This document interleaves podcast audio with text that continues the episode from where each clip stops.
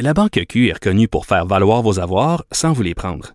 Mais quand vous pensez à votre premier compte bancaire, tu sais, dans le temps à l'école, vous faisiez vos dépôts avec vos scènes dans la petite enveloppe. Hmm, C'était bien beau.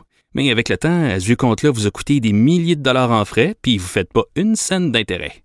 Avec la Banque Q, vous obtenez des intérêts élevés et aucun frais sur vos services bancaires courants. Autrement dit, ça fait pas mal plus de scènes dans votre enveloppe, ça. Banque Q. Faites valoir vos avoirs. Visitez banqueq.ca pour en savoir plus. Cube Radio.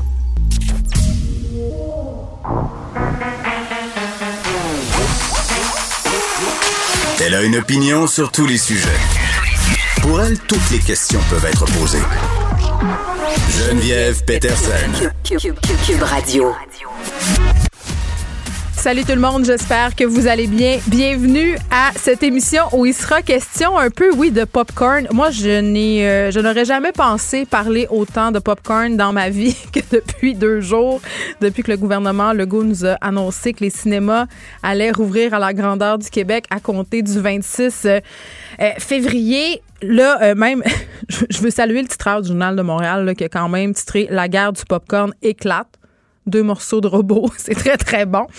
Euh, parce que là, euh, Vincent Gouzeau, parce que c'est de lui dont il s'agit, se déchirait la chemise là, depuis cette annonce-là en disant, écoutez, si on peut pas vendre de popcorn, si nos comptoirs alimentaires sont obligés d'être fermés, ben les cinémas, c'est pas rentable, je peux pas payer mon monde. Euh, bon, puis effectivement, là, je pense qu'on a pas besoin d'être super perspicace là, pour se rendre compte que maintenant, en 2021, là, ce qui rentabilise les cinémas, c'est pas nécessairement les films, malheureusement. on constate que les gens ne vont plus tellement au cinéma pour voir du cinéma, mais plus pour se divertir, consommer des cossins, aller à l'arcade. C'est rendu des complexes, euh, justement, de jeux pour, euh, pour famille. Puis vraiment, on est loin de l'époque, là, quand j'avais 13 ans, où on allait au cinéma de Place du Royaume voir Paris Cruel. Ça, ça c'était très bon, la gang. C'était avec euh, Ryan Phillips et Freddie Prince Jr. OK, on, où sont-ils maintenant? On le sait pas. Euh, 10 choses que je déteste de toi aussi, grand classique. On est loin de cette, de cette période-là où on se déplaçait en gang. C'était ça l'activité. Puis on avait des petits bonbons cachés dans notre manteau. Bon, on n'avait pas le droit, là. Mais euh, nous, on s'arrangeait avec le surveillant de la salle. Hein, lui, il avait une flashlight puis il passait dans les rangées, tu sais, pour pogner les gens qui, comme nous, étaient des délinquants du comptoir alimentaire, c'est-à-dire qu'il n'y avait pas d'argent pour payer 32 pièces un popcorn. Donc, on apportait notre stock. Mais comme il était bien gentil puis qu'il avait environ notre âge, ben, il faisait comme s'il avait rien vu. On n'avait même pas besoin euh, de lui donner un pot de vin. Là. Il était juste, euh, je pense, il avait juste démissionné de, sa job. Euh, mais ça nous pose quand même des questions. Est-ce que c'est la mort des cinémas tels qu'on les connaît? Je pense que la pandémie, on en a jasé quand même pas mal, a accéléré certains comportements de consommation. On a eu des sorties qui ont eu lieu via des plateformes comme iTunes, euh, des, des, sorties quand même de grands, grands films là, qui, qui, sont allés directement chez nous sur nos écrans. On a découvert que les gens étaient prêts à payer pour louer des films 24,99.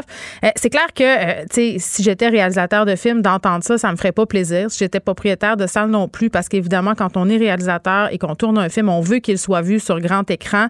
mais à un moment donné, il faudra que cette industrie-là peut-être arrive en ville et trouve des façons, et je vais dire un mot que j'aime pas, de se renouveler parce que là, c'est pas normal que cette industrie-là repose sur des sacs de popcorn. J'exagère, mais c'est quand même ça le message. Et tellement, euh, puis j'ai envie de dire tellement, M. Gouzeau a le bras long, euh, le gouvernement va compenser financièrement les cinémas qui vont rouvrir pour la semaine de relâche parce qu'il faisait du chantage, là. M. Gouzeau menaçait de ne pas rouvrir ses établissements parce que justement, il n'allait pas rentrer dans son cash. Donc, c'est ça. Il a gagné, il a eu raison, il a fait sa petite crise de bébé gâté, pris la population en otage parce que là, on le sait, on a ouvert les cinémas pour les familles. Il faudrait pas dire aux familles, excusez, c'est parce que là, euh, M. Gouzeau a décidé de pas rouvrir euh, finalement. Donc, euh, aide financière pour les cinémas. L'interdiction de vente du popcorn demeure, par contre, parce qu'on va se le dire, là, si on nous permet de manger au cinéma, il y a bien des industries qui vont se lever pour dire que c'est pas juste. Et on n'a pas l'intention non plus de revenir sur le couvre-feu, parce que ça aussi, c'était un questionnement qu'on avait. Euh, tu le cinéma, ça se passe majoritairement le soir, euh, mais M. Legault persiste, annonce aucun assouplissement à cet effet. Mais par rapport aux heures d'ouverture, moi, ça me fait sourire. M. Legault qui avait eu une petite maladresse euh, lors du point de presse en disant qu'il rouvrait les cinémas, pas les théâtres, parce que ça intéressait davantage les enfants. ce matin, il en a un peu rajouté une couche préciser pourquoi les théâtres n'ouvraient pas en zone rouge alors que les cinémas s'apprêtaient à le faire en disant euh, bon on a parlé à des propriétaires euh, qui nous ont dit qu'après 20 heures c'était difficile. Donc on préférait euh, se concentrer sur les industries qui pouvaient opérer le jour. On vous rappelle que le cinéma c'est vraiment un, endroit où on va le jour. Et on semble oublier tout le pan dont on a discuté hier par ailleurs du théâtre pour enfants avec la présidente du Conseil québécois du théâtre on l'aura d'ailleurs tantôt pour réagir à cette euh, affirmation de François Legault. On aura aussi un propriétaire de salle qui n'est pas Vincent Gouzeau. Ça existe. Je, sais que c'est vraiment surprenant quand on dit ça, mais il y a des gens qui possèdent des cinémas et qui ne sont pas euh, Vincent Gouzeau. Autre sujet à aborder aujourd'hui, on apprenait qu'il n'y aurait pas d'urgence à administrer les deuxièmes doses de vaccins euh, selon l'INSPQ. On est avec Gaston Dessert, qui est médecin épidémiologiste à l'Institut national de santé publique du Québec. Monsieur Dessert, bonjour. Bonjour. Bon, euh, on s'en est déjà parlé de cette histoire d'espacement entre les doses. Là, on apprend, selon euh, l'INSPQ, que si le gouvernement décidait d'aller de l'avant, on pourrait administrer la deuxième dose au-delà du délai prescrit de 90 jours. C'est ce que recommande euh, Pfizer. On s'est parlé euh, là-dessus euh, il y a quelques temps, là, ça fait déjà quelques semaines, sur cette possibilité-là parce que ça jase depuis longtemps. ça inquiétait les gens. Et là, qu'est-ce qu'on sait à propos de ça? Parce que vous étiez au point de presse ce matin là, pour un peu expliquer aux gens comment c'était pas risqué finalement de les espacer, ces doses-là. Bon, en fait, je pense qu'une des choses, c'est que euh, ce qu'on a présenté ce matin, ça a été l'efficacité qu'on a pu mesurer à mhm. partir des données de surveillance là, chez les travailleurs de la santé et chez les résidents de CHSLD du Québec. Donc, en fait, euh, quand le comité sur l'immunisation avait dit on pourrait, euh, on devrait profiter de la première dose puis de vacciner le plus de monde possible et pas donner la deuxième dose à 21 jours comme le recommandait le manufacturier. Euh, donc, euh, bon, après ça, au niveau du gouvernement, ils ont parlé d'un intervalle de 42 à 90 jours, mais l'avis du comité sur l'immunisation, ça a été de dire, écoutez, la première dose, quand on attend 14 jours après l'administration de ce vaccin-là, l'immunité est présente et elle est très élevée dans les études cliniques menées par les compagnies Moderna et Pfizer. On parlait de plus de 90% Lorsqu'on a mesuré euh, c'est justement chez les travailleurs de la santé et les résidents de CHSLD. Mhm. On a mesuré une efficacité qui était de, autour de 80% chez les résidents de CHSLD et chez les et chez les travailleurs de la santé, mais il y avait une différence chez les travailleurs de la santé. Après 14 jours, la, protection semblait être en place, alors que dans les CHSLD, on parlait plutôt de 21 jours. Fait que ça prenait plus de temps pour les personnes plus âgées, c'est ce que je comprends? Exactement. Exactement. C'est ce qu'on voit. Et en fait, euh, ce qui est intéressant, c'est qu'on présentait les données du Québec, mais euh, aujourd'hui, les, euh, les collègues de Colombie-Britannique qui ont fait le même exercice et qui voient à peu près les mêmes chiffres chez leurs résidents CHSLD, chez leurs travailleurs de la santé. Donc, dans les essais cliniques, on a toujours les meilleures conditions pour administrer les vaccins. On fait attention à tout, tout, tout. Quand on donne le vaccin dans la population générale, des fois, on peut avoir des résultats qui sont un peu moins bons que ceux de, des essais cliniques. Mm. Mais ce qu'on voit, c'est qu'avec une dose, on parle toujours juste d'une dose, on a une très bonne protection. Maintenant, euh, juste deux secondes pour que je puisse comprendre de, quoi il est question quand on parle de protection. Là, ce que je comprends, euh, chez les personnes âgées, ça prend plus de temps avant d'avoir l'immunité, mais au niveau de la protection, là, quand on m'injecte le vaccin, euh, vous me parlez de 15 jours, de 21 jours, une protection, donc l'immunité commence à se développer, mais vous me parlez de 90 non, dans l'étude clinique faite par Pfizer et dans l'étude clinique faite par Moderna, après une seule dose, ils avaient effectivement plus de 90% avec une seule dose. Puis vous, euh, qu'est-ce que vous avez vu comme, euh, comme degré d'immunité? Est-ce que vous avez pu le mesurer? C'est ça. C'est que nous, ce qu'on a mesuré, c'est 80% Bon, quand même. Mais ah, c'est pas si c'est pas si loin. Puis encore une fois, moi je pense au 20% Non, mais ce que je veux dire, c'est que la qualité des données dans une étude clinique comme celle de Pfizer, c'est des vraiment meilleures données que nos données de surveillance. Là, nos données de surveillance, on, on s'en sert pour essayer de dire est-ce que on, va avoir une efficacité vraiment inférieure mm-hmm. beaucoup à ce qui est prédit? Ce qu'on voit, c'est que c'est du même ordre de grandeur. C'est un peu plus bas, mais ça, c'est aussi attendu parce que dans la population générale, il y a des gens, bon, évidemment, chez les plus âgés, on peut comprendre qu'ils font pas partie des essais cliniques puis que leur efficacité est un peu plus faible, mais même chez les gens plus jeunes, euh, on, on est au même niveau de 80% hmm. Ceci étant dit, en Israël, euh, où ils ont aussi utilisé le même vaccin, euh, on voit là, effectivement leur efficacité qui est tranquille là, dans les 14 premiers jours. Donc, il y a pas de, mm. le vaccin, il protège pas dans les premiers 14 jours. Et on voit que ça monte jusqu'à 90 C'est ce qui rapporte là, pour euh, euh, l'efficacité d'une première mm. dose. Donc, euh, je vous dirais, c'est des nouvelles rassurantes. Maintenant, combien de temps cette immunité-là va durer? Parce que c'est ça le grand débat. Est-ce qu'on peut se permettre d'avoir une seule dose pendant longtemps? Et ça, évidemment, on ne le sait pas maintenant, mais ce qu'on sait de tous les autres vaccins, c'est que l'immunité que tu as après avoir été vacciné, elle dure pas euh, trois, quatre semaines. Elle dure généralement plusieurs années. Et dans les cas les moins, euh, les moins bons, c'est, euh, on parle de plusieurs mois de protection. Alors ici, ce qu'on pense, c'est qu'on va avoir une protection qui va nous permettre de protéger bien les gens pendant les mois de pénurie. on ne parle pas de protéger avec une seule dose pendant des années, on parle juste pour la période actuelle. Oui, pour permettre de, protéger plus de personnes. Mais mettons que, mettons, M. Dessert, que je suis un peu de mauvaise foi puis que je lis beaucoup d'affaires euh, sur les internets et je consomme beaucoup de choses sur les YouTube. Là, que, là je regarde ça aller. Je me dis, bon, là, la compagnie me dit de suivre euh, cette, euh, cette postologie-là. On a l'INSPQ qui me dit que ça va être bien correct. Euh, comme par hasard, on manque de doses. C'est difficile de, se dire que vous n'avez pas le choix de nous dire ça pour rassurer la population. ben, écoutez, sincèrement, s'il manquait pas de doses, on n'aurait pas, euh, on aurait dit euh, vaccinons comme il est prescrit, puis on hmm. aurait été capable de faire ça. En 2009, là, les doses euh, au début étaient lentes à arriver, mais il y a eu des semaines, on vaccinait 800 000 personnes par semaine au Québec, là, 800 000. Là, actuellement, on est content parce qu'il est arrivé à peu près 90 000 doses cette semaine, mais écoutez, on est, on est très loin là, d'avoir le nombre de doses qui nous permet de protéger les gens. Ouais, ben moi j'habite à côté du stade, du stade olympique, puis j'ai hâte de recevoir mon appel, mais je pense pas euh, va être tout de suite. Est-ce que vous êtes confiant, M. Dessert, qu'on va réussir à vacciner tous les Canadiens, donc tous les Québécois, d'ici la fin septembre? Euh, je l'espère, mais évidemment, on a tellement beaucoup de surprises avec les approvisionnements euh, que je, ne peux pas être plus. Moi, ce que je sais, c'est que la capacité de vacciner, elle est là. Donc, au Québec, si on a des doses, on va les administrer, puis on va les administrer sans délai. Maintenant, c'est sûr que euh, y a des choses qui sont. Euh, on peut bien euh, trouver que le gouvernement canadien aurait dû avoir des doses, mais si Pfizer dit nous autres, notre usine, on la ferme pendant une couple de mm. semaines parce qu'on veut l'agrandir. Mais là, c'est pas supposé être derrière nous, ça, là. Ils sont pas supposés revenir à une production normale? Oui, là, c'est complètement supposé être derrière nous, mais je vous dirais, on a tellement eu de mauvaises surprises depuis le début qu'on espère que, euh, que ça va bien aller, mais euh, on se garde une petite gêne. Ben, je comprends. Puis gestion des attentes aussi, là, je pense qu'on s'est un peu énervé vite avec le vaccin, puis les gens sont, sont très déçus de voir que ça marche pas nécessairement comme on, a, on nous aurait. Mon Dieu, comme on nous a vendu ça, finalement.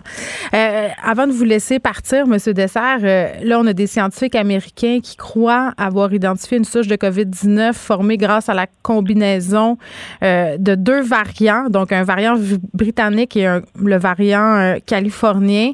ça, ça suscite quand même beaucoup de questions. Oui. En fait, euh, il faut comprendre comment ce phénomène-là peut se produire. Euh, pour que ça se produise, les phénomènes de recombinaison, c'est qu'on va avoir une personne qui, au même moment, est infectée par deux virus différents. Alors, euh, c'est évidemment, vous allez dire c'est un vrai malchanceux. Oui, oui c'est un vrai malchanceux.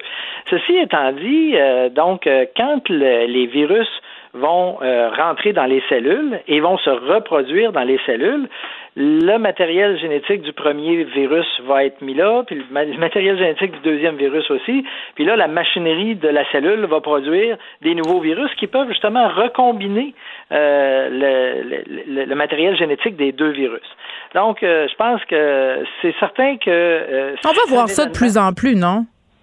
Pardon? On va voir ça de plus en plus. C'est quelque chose ben, qui c'est quelque chose qui existe dans, dans, le monde de la virologie, là, qui est bien connu. Maintenant, euh, c'est certain que euh, ce qu'on ce qu'on craint, c'est évidemment que à un moment donné, les virus deviennent tellement différents des virus originaux qui ont été utilisés pour les vaccins que ça puisse faire que euh, les gens soient moins bien protégés par les vaccins face à ces virus-là.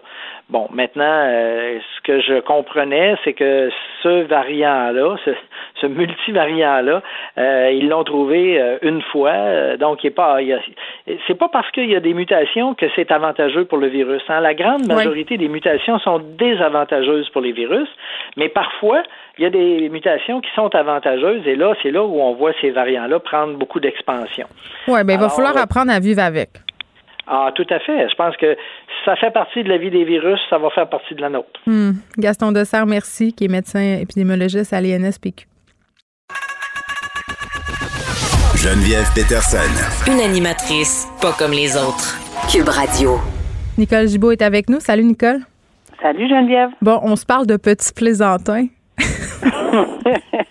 Des gens euh, un peu euh, un peu avinés, je dirais ça comme ça, euh, qui ont eu une très très mauvaise idée. Trois hommes euh, vraiment en état de boisson qui semblent avancer ont involontairement dénoncé leur rassemblement illégal en faisant des coups de téléphone au 911. Euh, ça juste pour cette idée de faire des coups de téléphone quand tu es une personne adulte, je trouve au 911. déjà là, on n'est pas très, très bien avancé. On parle d'hommes de 50 euh, et 60 ans ici. Là. Donc, c'est pas, pas des gamins. Là. Ils faisaient le party dans une résidence privée euh, en plein couvre-feu aux alentours de 22h40, commence à appeler. Euh, mais à un moment donné, la police s'attend. Tu sais, quand t'appelles au 911 une couple de fois, puis même une fois, si tu raccroches, leur devoir, c'est d'aller voir si t'es correct. donc, le répartiteur, ce qu'il a fait, lui, a rappelé, voulait s'assurer qu'il n'y avait pas de problème, mais les appels ont continué par la suite. Donc, les policiers se sont pointés dans leur résidence de Saguenay et là, euh, bon, évidemment, euh, ils ont eu des constats d'infraction. Oui, de toute évidence, il n'y avait pas toute leur tête. Disons qu'elle était assez pleine de liquide. Euh, et d'autant plus que le 911, on sait que c'est pour des cas d'urgence. Ce qui est désolant là-dedans, c'est que on, dit de ne pas utiliser le 911 pour tout puis pour rien, mais là, c'était vraiment pour rien en plus. Là. Puis ben, c'est parce que évidemment, ils ont hérité de, de de leur blague en, en, en ce sens qu'ils ont obtenu, comme tu dis, des constats d'infraction de 1550 mm. dollars chacun. Euh, mais, mais moi, ce que je trouve intéressant, là, puis je trouve important, c'est que, regarde, euh, oui, c'est beau de respecter les consignes sanitaires, puis de pas se, mais, mais de grâce, euh, ne pas solliciter euh, les. Mais les services d'urgence, ils n'ont pas juste ça à faire. Je suis désolée, là, les gens mais sont. Je pense que les gens qui dénoncent aussi, euh, apparemment qu'il y a des gens qui veulent dénoncer, là, puis c'est bien, là, c'est pas, pas ce qu'on dit. Ah, moi, j'ai de la misère avec la. Non, moi, la, la, culture du collabo, là, ben de la misère avec ça. Oui, non, mais ce que je veux dire, c'est que peu importe, là, ça c'est personnel. Il y en a qui vont décider de le faire, pas de le faire. On va avoir des idées là-dessus, d'accord, pas d'accord. Euh, ça va, mais le, moi où je m'en viens là-dedans, c'est qu'en lisant ceci, je me suis dit, ben là, en plus, euh, s'il y a des gens qui utilisent le 9 en 1, disons que c'est pas une bonne idée. Mais non, c'est sûr que non. Puis tu sais, aussi, euh, à un moment donné, tu sais, je parlais de dénonciation, je pense qu'il y a le gros bon sens qui rentre en jeu. Là, si ton voisin fait des parties à 25 personnes, je pense que la bonne chose à faire, c'est d'appeler. Après ça, si tu vois la vieille mère de ta voisine d'en face faire une visite, tu sais, je sais pas si j'appellerais, mais ça, c'est moi. Non, mais je comprends. Puis ça, c'est une question de, de, de ouais, exactement. Puis en plus, les les euh, les policiers, que ce soit pour le couvre-feu, on l'a toujours dit, on, on, on, espère et on souhaite et on pense que ça se fait régulièrement là, euh, de façon assez large, qui servent de leur gros bon sens là, pour euh, pour émettre ou non, même en cas de réunion. Là, je pense qu'on l'a vu. On a eu des exemples. Alors voilà, je pense que ça. Et oui, tu as raison, c'est personnel. Ils vont avoir eu leur leçon, j'espère, ces hommes du Saguenay ivres. OK. Euh, un avocat, euh, puis moi, écoute, Nicole, ça fait quand même un petit bout que je suis cette histoire-là parce que ça avait fait les journaux euh, quand il s'était fait pogner au départ et avait voulu déduire le mariage de sa fille. Un avocat fiscaliste, OK? absolument. Qui a essayé, puis là, on, pourrait parler, toi et moi, de est-ce qu'on pense qu'il s'est essayé pour challenger, si on veut, le fisc afin de, je vais pas faire son point, là. Moi, je pense qu'il y a beaucoup de ça dans cette cause-là, mais c'est un avocat très, très connu à Montréal, éminent fiscaliste, vraiment, là, connu de tous, qui organise un mariage somptueux pour sa fille, sa fille qui habite aux États-Unis par ailleurs, là, euh, décide de faire le mariage à Montréal parce que euh, c'est ce qu'il prétend. Cet avocat euh, voulait profiter de cet événement mondain pour inviter son carnet d'adresses, ses contacts d'affaires, ses meilleurs clients. donc, c'est ce qu'il a fait, selon ses dires. beaucoup, beaucoup d'invités, gros mariage, 218 invités. Et là, ce que la mariée prétend, c'est que sur ces 218 invités, il y en avait 97 qu'elle ne connaissait pas du tout. des invités qui auraient été là pour des raisons, entre guillemets, commerciales. Donc, cet avocat-là a essayé de se faire déduire ses frais, les frais du mariage de sa fille. Ben, écoute, c'est, il est pas gêné. C'est ce que j'ai envie de dire. Non, pas du tout. Et puis, euh, évidemment, on comprend que c'est un éminent fiscaliste, on comprend tout ça, puis peut-être que oui, c'est en fonction de voir jusqu'où on pouvait porter euh, ces dépenses-là, parce que dans ton exposé, là, ce qu'on va comprendre, c'est qu'on a voulu déduire les dépenses de ce mariage-là euh, parce qu'on les a associées, parce qu'on sait qu'un revenu, bon, quand on tire du revenu, de l'autre côté, tu peux avoir une dépense que tu peux appliquer parce que tu as, eu ce revenu-là. Donc, lui prétendait euh, que sa firme, bon, les, les, ça en a bénéficié, ont bénéficié évidemment de ses contacts avec euh, des personnes que la, jeune fille connaissait même pas là, et que c'est du PR si on me permet l'expression. C'était bien. Euh, non, mais attends, son cabinet là, euh, Spiegel a, remboursé 75 000 dollars. C'est la moitié de la note de frais du mariage. Donc vraiment là, tout le monde était un peu embarqué dans ce processus là. Oui, la seule chose, c'est que, premièrement, c'est le, le, tribunal a décidé que c'était pas le cas et lui a pas donné raison. Le fisc est tout à fait content de cette décision-là. Ça veut pas dire qu'il. Mais le fisc est toujours content quand il paye ah pas, Nicolas. On sait, ben non, ils sont pas contents quand ils perdent. J'en ai entendu des dossiers en cours du Québec pour le fait contre le fisc, puis ils sont pas contents quand ils perdent. Ben, Mais ça. évidemment, évidemment, là, il s'est réjoui parce qu'évidemment, c'est un principe qu'ils ont débattu. Mais ce, qui est, ce que j'ai trouvé un peu euh, euh, délicat, par contre, c'est que je pense que ça n'a pas été en faveur de l'avocat en question qui voulait déduire là, euh, que son propre bureau, ouais, euh, il n'y a pas eu de témoignage de son propre bureau parce que c'est le bureau en fait qui pouvait peut-être appuyer son témoignage. Non, mais le bureau était éclaboussé par là, par ça. Là. Ils ont l'air d'une gang de profiteurs du système. Euh, d'ailleurs, il, était à la tête de ce cabinet-là qui l'a quitté à la même époque, là, à l'époque du mariage, mais il restait actionnaire quand même jusqu'en 2019. Là. mais bon, il a été débouté devant le fisc. Et j'aime, j'aime, j'aime, ce que le juge a dit, euh, qu'il n'avait pas été impressionné par l'outrecuidance de son témoignage. J'adore ça. Euh, euh, ouais, le père, euh, le père du, du, en question de la mariée là. Ouais, puis c'est ça. Puis quand je disais tantôt, il a pas été impressionné par ça. Il a pas été impressionné non plus par l'absence, comme je disais tantôt, parce que pour prouver les avantages que le cabinet avait retirés de ce mariage-là, hmm. ça aurait été une bonne idée si effectivement il y avait un représentant du bureau d'avocat comme tel qui avait pu, pu appuyer ses prétentions. C'est pas le cas. Il a perdu. On verra si on va pousser jusqu'à la Cour. Évidemment, si on va pousser en appel ce dossier-là, euh, ça sera une décision que, que, l'avocat euh, fiscaliste euh, devra prendre. Hmm. mais j'espère qu'il aura calculé des deniers pour ce faire. Parce que, mais il a pas l'air pauvre. Un homme qui est coupable d'avoir secoué son bébé d'à peine une dizaine de jours et d'avoir causé sa mort il y a trois ans, condamné hier à sept ans et demi de au palais de justice euh, de Sherbrooke. Euh, et vraiment, euh, bon, Ariane Pomerleau, la maman du petit Liam qui est décédé, a surmonté plein, plein d'épreuves depuis le décès de son enfant. Puis, tu sais, c'est tout le temps des histoires absolument épouvantables, des histoires de bébés secoués. surtout, quand on apprend un peu les détails de l'histoire, euh, un enfant qui se ramasse à l'hôpital, on cherche qu'est-ce qu'il a, les derniers jours sont, c'est terrible. Moi, moi, à chaque fois que je lis une histoire de bébé secoué, je me dis comment, comment quelqu'un peut en arriver à faire ça. Puis en même temps, je comprends comment on peut en arriver à faire ça. Ben, moi, j'ai de la difficulté à comprendre comment on peut en arriver. Ah, mais quand t'es un parent, puis t'es démuni, puis que t'es fatigué, puis t'as plus de ressources, puis t'es à bout des nerfs, tu sais, je veux dire, moi, je ferais jamais ça, mais je peux comprendre qu'à un moment donné, tu te ramasses dans un état mental tel que ça arrive. Mais c'est pas ça qu'on veut, là porte de pour pour euh, malheureusement les gens euh, peut-être par souci de quoi sont gênés ou sont mal à l'aise ou peu importe. Mais c'est de demander de l'aide, c'est ça. Oui, c'est ça parce que j'en ai euh, j'ai encore aujourd'hui après je sais pas combien d'années des, j'ai des images là parce que j'en ai entendu effectivement il avait dix jours l'enfant mm. dans mon cas et, c'est épouvantable d'entendre ceci puis l'expertise puis le tu sais, euh, je sais pas, j'espère que la mère n'a pas assisté à tout, tout, tout, parce que c'est extrêmement. Elle avait l'air d'être là, là, puis elle a raconté comment ça avait été dur de prendre la décision de le laisser partir parce qu'il avait des séquelles trop importantes. Ah, ben oui. Pour le procès, parce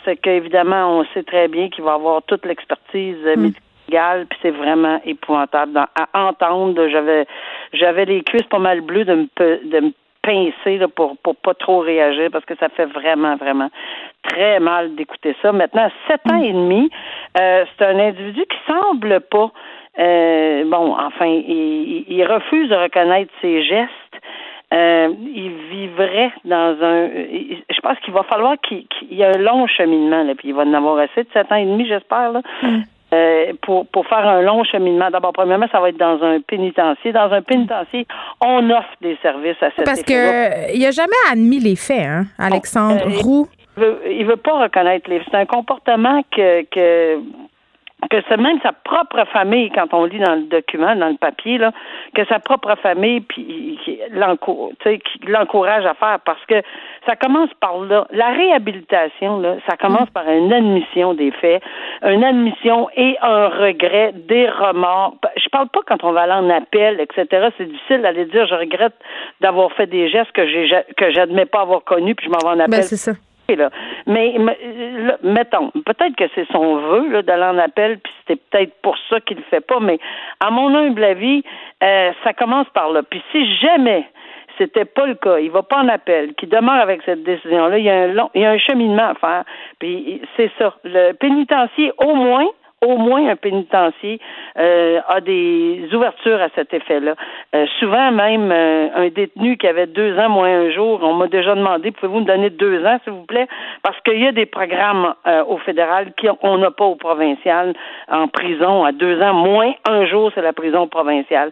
Or ici c'est clairement du pénitencier donc au moins parce qu'ils vont revenir un jour en société. Fait il faut.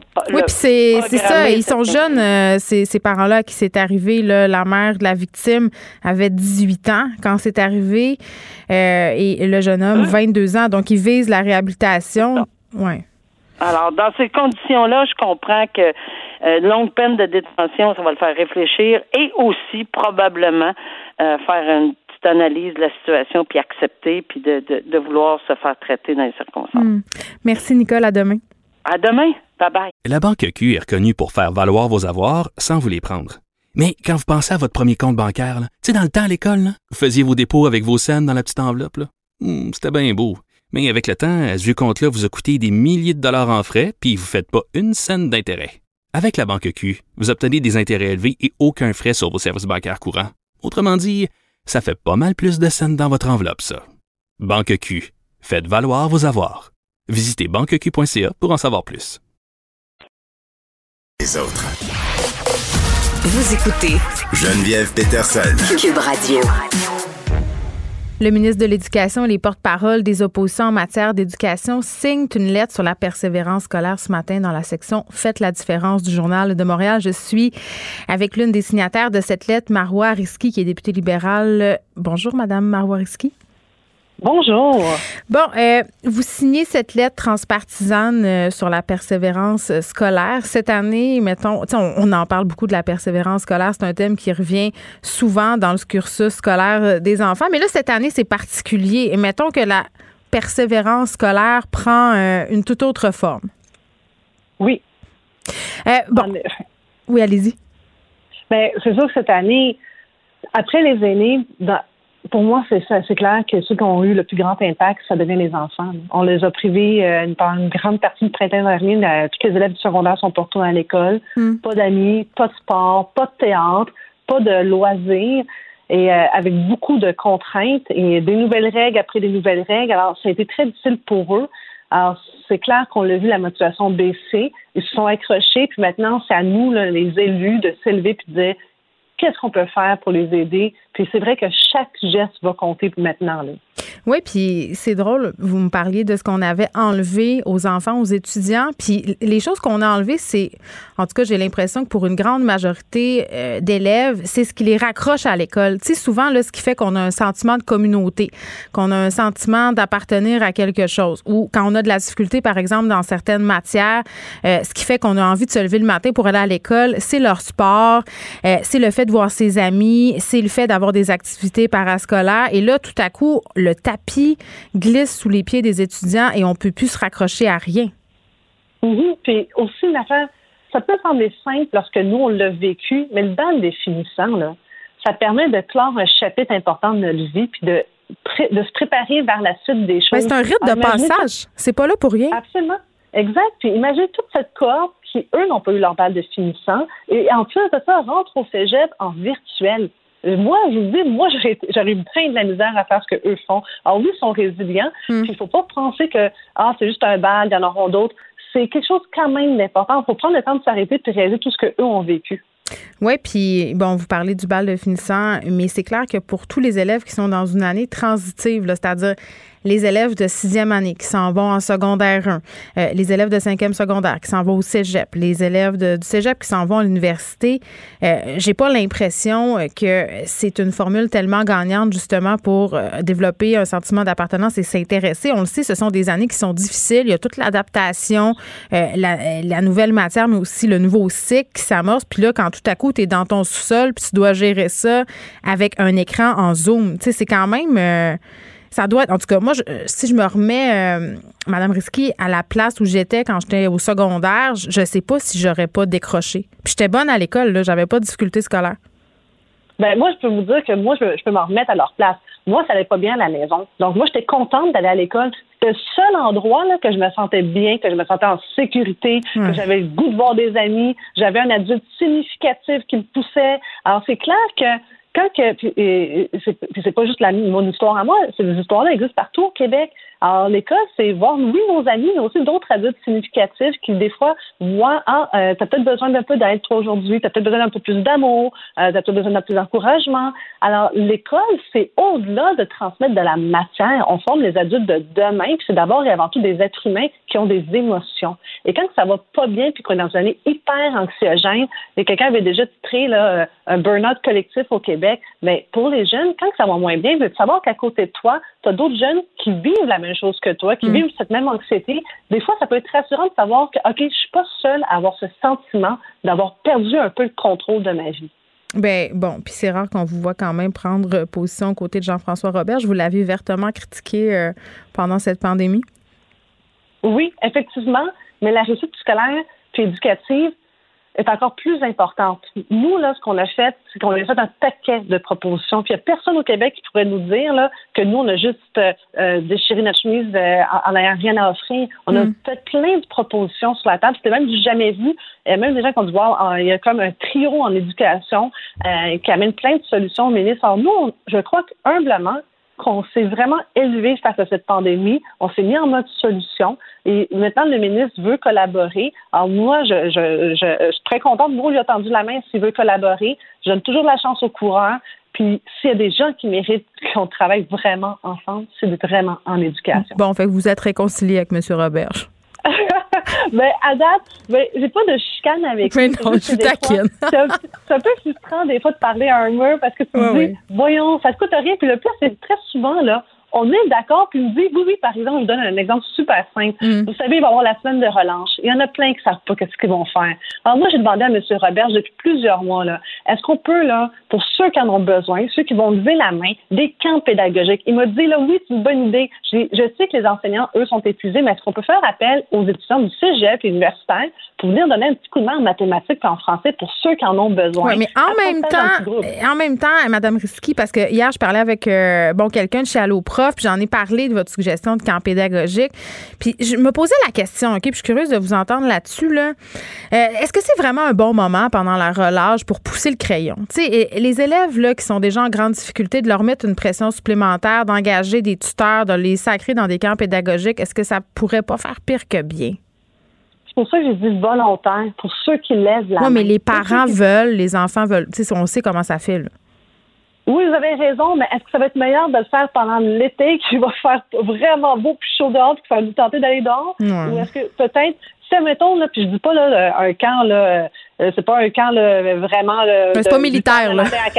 non, non, c'est pas un camp militaire, là. C'est, écoutez, là, c'est pas une heure de plus par jour, ou peut-être deux heures de plus par jour, mm. mais c'est pas ça là, qui va faire. Euh, puis c'est pas obligé que ce soit sur les cinq jours, mais des offrir mm. de la récupération pour ceux qui en ont vraiment besoin. Moi, je sais qu'il y a des élèves qui, eux autres mêmes, là, se sont mobilisés. Oui, oui. une fille qui s'appelle Gabrielle du Cégep, elle a mobilisé une douzaine d'élèves de sa classe, puis sont venus donner un petit coup de main là, dans une école à Saint-Laurent. Alors, en plus de ça, c'est que ça vient même de la base des étudiants collégiaux puis universitaires qui sont prêts à venir prêter main euh, aux élèves. Moi, je trouve ça beau. On voit que les, les, élèves ont soif puis ont plus, si on veut, euh, d'initiatives que d'habitude. Ma fille euh, de 5e année, hier, me parlait avec des étoiles dans les yeux là, que Laurent Duvernay-Tardif, bon, on le sait, a fait une intervention hier pour 250 000 jeunes dans les écoles du Québec. Là, elle est revenue, puis ma fille, d'habitude, c'est pas une sportive, ça l'intéresse zéro, mais là, là juste d'avoir une activité spéciale, d'avoir quelqu'un d'un peu encourageant, on, on, a vraiment vu, en tout cas, moi, j'ai vu que ça avait fait une différence dans sa vie hier. puis c'est vrai qu'on va avoir un problème euh, tantôt, là, Mme Risky, parce que, euh, tu sais, à un moment donné, il va avoir des conséquences à tout ça. Puis ce qui ressort dans votre lettre, c'est qu'on a tous euh, et tout notre rôle à jouer. La société a un rôle à jouer dans la persévérance scolaire. mais maintenant qu'on a dit ça, j'ai quand même l'impression qu'on m'a pelleté la réussite de mes enfants sur les épaules pendant la pandémie. J'avais vraiment l'impression que ça m'incombait. Puis je suis pas la seule. Ben, effectivement, c'est comme si tout à coup, tous les parents du Québec sont devenus ou devaient devenir des enseignants euh, à un claquement de Oui, mais même là, avec le rattrapage, tu sais, on dirait que c'est à moi de, de, de pallier au manquement. Ben, c'est sûr que c'est, impossible pour les parents. Les parents, là, ils doivent travailler. La très, très grande majorité travaille. Euh, il y en a plein que c'est, ça leur principal défi, c'est un d'aller travailler. Puis c'est pas parce qu'ils veulent pas s'occuper de leurs enfants. Au contraire, ils font déjà le maximum. Hmm. Alors, ça prend à donner des outils. Alors, vous allez me dire, euh, OK, ben, va voir, ça peut être autre chose que les camps pédagogiques? Absolument. Ça peut être autre chose que les camps pédagogiques. Je vais vous donner, moi, des exemples. Euh, la façon aussi, par exemple, d'apprendre à s'exprimer. Moi, j'ai fait la concentration sport, mais j'ai aussi fait aussi du théâtre au secondaire, ce qui est très important, euh, oui, pour son estime de soi, mais aussi pour communiquer nos émotions différemment, puis aussi apprendre le français. Alors, moi, je ne peux pas croire qu'on a un réseau de, la culture au Québec qui, euh, qui est carrément sur pause, puis qu'on n'est pas capable de conjuguer notre défi avec tous les, les euh, nos auteurs, nos écrivains, euh, les gens de théâtre avec le réseau de l'éducation. On sent qu'il y, a, je vois devant moi là, mm. qu'on est capable de dire on peut non seulement aider le milieu culturel, mais aussi mm. aider les enfants avec le français, puis développer quelque chose de nouveau. Parce qu'il va falloir qu'on sorte des sentiers battus, puis on peut plus on, peut, on doit arrêter de péter ça dans le cours des parents. Là. Mm. Bon, euh, vous avez fait du théâtre au secondaire. Euh, ça me permet de vous parler de la situation à l'école Robert Gravel, école secondaire avec une option théâtre, une école où d'ailleurs euh, veut aller, ma fille, celle dont je vous parlais, là, qui avait été émerveillée par Laurent euh, Duvernay-Tardif hier. Très difficile de rentrer dans cette école-là. Par ailleurs, des auditions, euh, peu d'appelés, beaucoup, euh, beaucoup de candidatures. Donc, c'est stressant. Là, histoire quand même. Et puis, c'est pas la première fois que l'école Robert Gravel se retrouve dans l'eau chaude pour des décisions bizarres de gestion. Là. J'explique la situation pour ceux qui ne l'ont pas suivi. bon, les enfants passent un processus d'audition. Tu te fais envoyer une lettre, là, un temps X de l'année pour te dire si oui ou non ton enfant accepté. Et là, il y a des parents euh, qui avaient reçu cette lettre-là. Donc, ils avaient reçu une lettre comme quoi leur enfant aurait le privilège d'aller dans cette école parce que c'en est un privilège d'aller à Robert Gravel. Euh, les enfants sont contents. Dans certains cas, euh, les enfants avaient payé des admissions dans d'autres écoles, des écoles privées, annulent tout ça parce que, bon, on est accepté à Robert Gravel. Et là, boum, on reçoit une lettre pour nous dire, écoutez, À cause des mesures sanitaires en place, malheureusement, on doit réduire euh, notre capacité. Votre enfant ne pourra pas fréquenter Robert Gravel l'année prochaine. moi, quand j'ai vu cette situation-là, je n'en revenais pas. Euh, le ministre a fait une sortie, par ailleurs, M. Robert, tantôt, pour dire euh, qu'il allait s'occuper personnellement, que ça n'arrive pas, que les enfants refusés se, se reverraient admis. mais quand même, c'est épouvantable de voir ça, puis c'est épouvantable de faire ça à des enfants. Moi, les deux bras me sont tombés à terre. Moi, là, deux affaires. Premièrement, quand j'ai lu la nouvelle hier, j'ai fait aïe aïe. Qui a pesé sur le bouton du courriel? Mais sûrement ce même, ce même directeur qui avait forcé des jeunes étudiantes à se retourner chez elles parce qu'elles portaient pas de soutien-gorge. Ben, bon, ça en dit long. Ben, moi, je ne peux pas croire qu'ils sont pas mis dans la peau d'un enfant de 11 ans qui vient de passer euh, des auditions, parce que quand même, c'est ça, on passe des auditions pour aller à cette école, euh, et reçoit trois mois plus tard un avis contraire que finalement, il n'ira pas à l'école auquel il a déjà rêvé et aspiré, puis qu'il se voyait déjà dans son école. Oui, mais c'est un rêve aller à Robert Gravel. Pour vrai, je pas, c'est dur rentrer là. Absolument. Puis c'est ça qui est encore plus troublant de se dire ah ben oui par un coup de courriel c'est terminé on annule tout. Ça marche pas comme ça. C'est vraiment inhumain d'avoir fait ça. Là. Je trouve ça c'est sans cœur, vraiment sans cœur pour eux. Puis oui ça doit être corrigé immédiatement parce que la réponse euh, un en fait c'est la non réponse du centre de service scolaire moi qui me trouble. Euh, qu'est-ce qui a changé entre le mois de novembre lorsqu'on a admis les enfants puis aujourd'hui on Oui puis la, Patrick Lagacé a écrit là-dessus dans la presse puis soulignait euh, bon cette cette non réponse du centre de service scolaire mais aussi euh, la réponse du directeur qui disait ben nous on s'attendait à une rentrée euh, normale, finalement c'est pas ça qui est arrivé alors que quand on prend ces décisions-là, on n'avait aucun vaccin à l'horizon, il n'y avait pas rien qui pouvait nous amener à penser qu'on connaîtrait une rentrée scolaire en mode normal. puis je me permets de, dire de façon plus polie à la radio les propos de Patrick Lagacé. C'était de la bouillie pour les chats, euh, la réponse. Mais la deuxième affaire, c'est moi, ça me j'espère, le ministre, moi, c'est sûr, ça doit être réglé parce que ces enfants-là méritent d'aller à cette école. Ils ont été acceptés. Et là, maintenant, il faut trouver la solution pour, qu'ils puissent y aller parce que sinon, il n'y en a pas d'alternative. La vérité, c'est que les autres écoles ont déjà rempli. Là. Puis eux, les familles, quand ils ont été acceptés à, cette école, ben, ont annulé les autres inscriptions parce qu'évidemment, on ne veut pas euh, pénaliser la place. qui attend. Bien exact. sûr. Là, deuxième affaire, est-ce que c'est normal que, tu sais, une école maintenant, là, que ça fait quand même plusieurs années, qu'on sait qu'il y a beaucoup, beaucoup de demandes, mais pourquoi on ne développe pas plus des écoles comme celle-ci, où est-ce que les jeunes peuvent vraiment se dépasser mm. dans, leur, dans leur passion? Je pense que ce serait quelque chose qu'on devrait aussi, au-delà de cette histoire, il me semble qu'on devrait aussi réfléchir à pourquoi c'est autant contingenté. Ben, euh, vous avez tellement raison, puis en même temps, euh, c'est plate parce que ça va donner lieu euh, à un phénomène que bon, qui sévit déjà, là, surtout à Montréal. Il y a, la compétition est forte pour les admissions dans les écoles privées, euh, puis certains programmes spéciaux dans les écoles publiques, parce que Robert Gravel, c'est une école publique. Euh, c'est justement le phénomène des parents qui inscrivent leurs enfants dans trois, quatre écoles, puis attendent euh, à moins de deux jours avant la rentrée pour faire leur choix. Puis là, on se ramasse avec des enfants qui sont en libre choix dans les écoles, puis ça se passe beaucoup au primaire, là, Madame Risky, euh, qui se font dire, ben excusez, excusez-nous, mais là, il y a un enfant qui habite le quartier qui va prendre ta place, tu dois aller ailleurs. Tu sais, on en a plein des situations comme ça à Montréal. À chaque rentrée scolaire, il y a des enfants qui s'en retournent le cœur brisé euh, parce qu'on gère ça tout croche, parce qu'on procède par pige. Tu sais, à un moment donné, il faudrait peut-être revoir ce processus-là aussi, là. Absolument. Moi, je me rappelle, j'avais eu le cas de jumeaux euh, que la, rentrée, un a eu le droit de rentrer dans la même école qu'il fréquentait l'année passée, puis le deuxième, on lui a dit non, tu vas changer d'école, vu que j'intervienne. C'est vraiment impossible. Voyons donc que les parents, c'est quoi, on va conduire le frère euh, dans une autre école à une heure du quartier, ça marche pas. Là. On peut pas gérer des enfants comme des problèmes administratifs puis des numéros. ce sont des êtres humains. Puis si euh, l'enfant est au cœur de l'école au Québec, il faudrait que l'école agisse pour les enfants. Absolument. Puis peut-être que la vérité dans tout ça, là, c'est hmm. qu'on a oublié exactement ce que vous venez de dire, que les enfants ne sont pas des numéros. Hmm. Merci beaucoup, euh, Mme Risky, Marois Risky, qui est députée libérale, porte-parole de l'opposition officielle en matière d'éducation. On se parlait de cette lettre signée par le ministre de l'Éducation et les porte-paroles des oppositions en matière d'éducation dans la section Faites la différence du Journal de Montréal. La Banque Q est reconnue pour faire valoir vos avoirs sans vous les prendre. Mais quand vous pensez à votre premier compte bancaire, tu sais, dans le temps à l'école, vous faisiez vos dépôts avec vos scènes dans la petite enveloppe. Hmm, c'était bien beau. Mais avec le temps, ce vieux compte-là vous a coûté des milliers de dollars en frais, puis vous ne faites pas une scène d'intérêt. Avec la banque Q, vous obtenez des intérêts élevés et aucun frais sur vos services bancaires courants. Autrement dit, ça fait pas mal plus de scènes dans votre enveloppe, ça. Banque Q, faites valoir vos avoirs. Visitez banqueq.ca pour en savoir plus.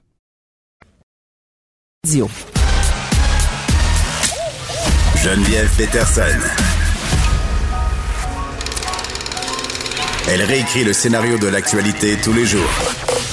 Vous écoutez Geneviève Peterson. Cube Radio. Bon, je pense que ce n'est plus un secret pour personne que la pandémie a des effets sur la santé mentale euh, des citoyens et les pharmaciens constatent cet effet-là, l'effet de la pandémie sur la consommation de médicaments pour des problématiques de santé mentale. On est avec Christophe Auger qui est pharmacien communautaire.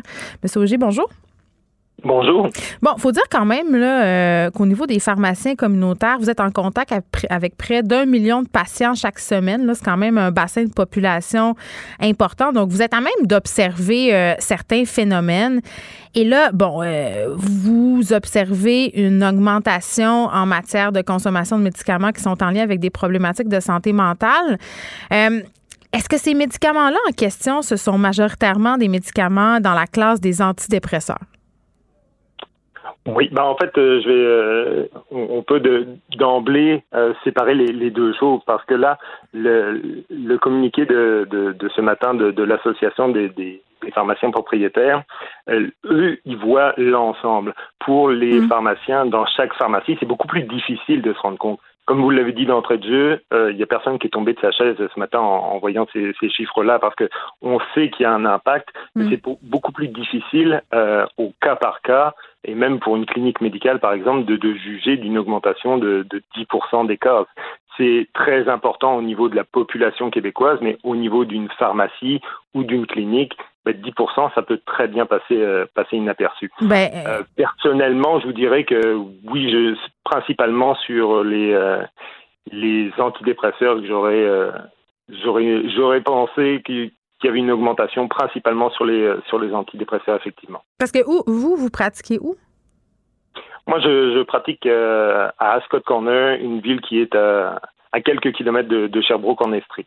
Puis est-ce que vous remarquez, euh, parce que vous me dites c'est difficile de le voir quand on a un petit échantillonnage, par exemple, quand on est pharmacien et qu'on a notre clientèle au jour le jour, de voir, par exemple, plus de détresse, euh, une augmentation des prescriptions. Vous, vous avez rien remarqué, là? Vous voyez pas une ah, Non, non, non, c'est pas du tout ça que j'ai dit. Euh, je veux dire, au niveau de la consommation des médicaments, au niveau de détresse, c'est clair, même ah! dans un petit milieu comme le mien, je, je, vois une différence à chaque jour. Euh, principalement, je dirais, euh, les patients les plus touchés sont les patients qui, euh, qui sont les, patients qui vivent seuls. clairement, il y, a une, il y a une détresse qui est, qui est quasiment palpable, vous dirais. Ben oui, puis ce que je trouvais intéressant, euh, bon, dans le communiqué que vous évoquiez, euh, c'est qu'on disait que les pharmaciens, avant qu'on se rende justement à prescrire euh, aux médecins pour avoir une prescription finalement d'antidépresseurs, d'anxiolytiques, là, puis on reviendra plus loin à la différence entre les deux parce que je pense pas que c'est toujours clair ni pour moi ni pour les gens là. mais c'est que vous êtes aux premières loges dans le fond pour faire un peu du dépistage, c'est-à-dire de pouvoir, si on veut, isoler certains symptômes avant-coureurs liés à la santé mentale ou à l'anxiété chez les personnes que vous croisez dans le cadre de, vos fonctions. Euh, c'est drôle parce que moi, j'aurais pas pensé d'emblée au rôle que les pharmaciens pourraient jouer dans la santé globale de la population, mais c'est vrai que vous pouvez, euh, en ayant ce contact-là de proximité avec les gens, euh, sonner parfois l'alarme.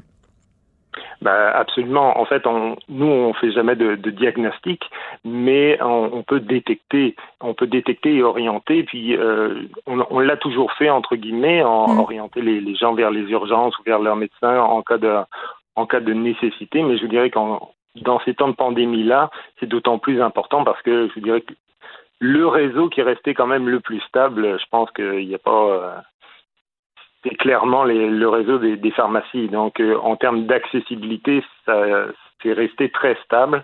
Donc, on, reste une porte d'entrée très importante dans, le système de santé. Ben euh, oui, puis c'est vrai que vous pouvez pas poser de diagnostic, mais mettons, mettons que moi je suis votre cliente puis je me pointe, je me pointe à votre pharmacie euh, pour un problème X. Je demande un conseil de mon pharmacien, par exemple. Tenez. Mhm. Euh, et là, je vous parle de tisane. Je vous dis ah, moi je me sens anxieuse et tout ça, puis vous décelez en me parlant, Monsieur Auger, des signaux qui vous amènent à penser que je vais pas bien. Qu'est-ce que vous faites? Euh, mais définitivement, euh, on va on va en discuter avec vous, essayer d'avoir le plus d'informations possible pour, euh, mais dépendant des cas, euh, peut-être en, en, bureau de consultation, c'est-à-dire essayer de d'éviter que la personne se sente obligée de raconter sa vie au, comptoir parce que c'est un des, problèmes qu'on a en pharmacie. Oui, ça, c'est pas toujours agréable.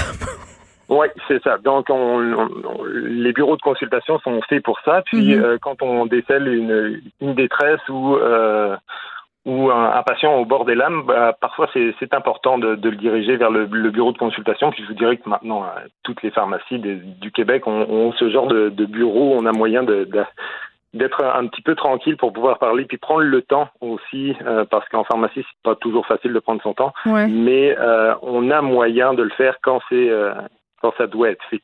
À partir de là, euh, ben, ça dépend toujours de la situation, mais s'il y a un risque, je dirais même un risque suicidaire euh, qui peut être détecté, on a, on a quand même des ressources. On peut appeler même directement de la pharmacie des, des ressources comme le 1866 appel euh, ça peut ça peut être fait avec le pharmacien mhm. et puis mettre en contact euh, avec le patient directement.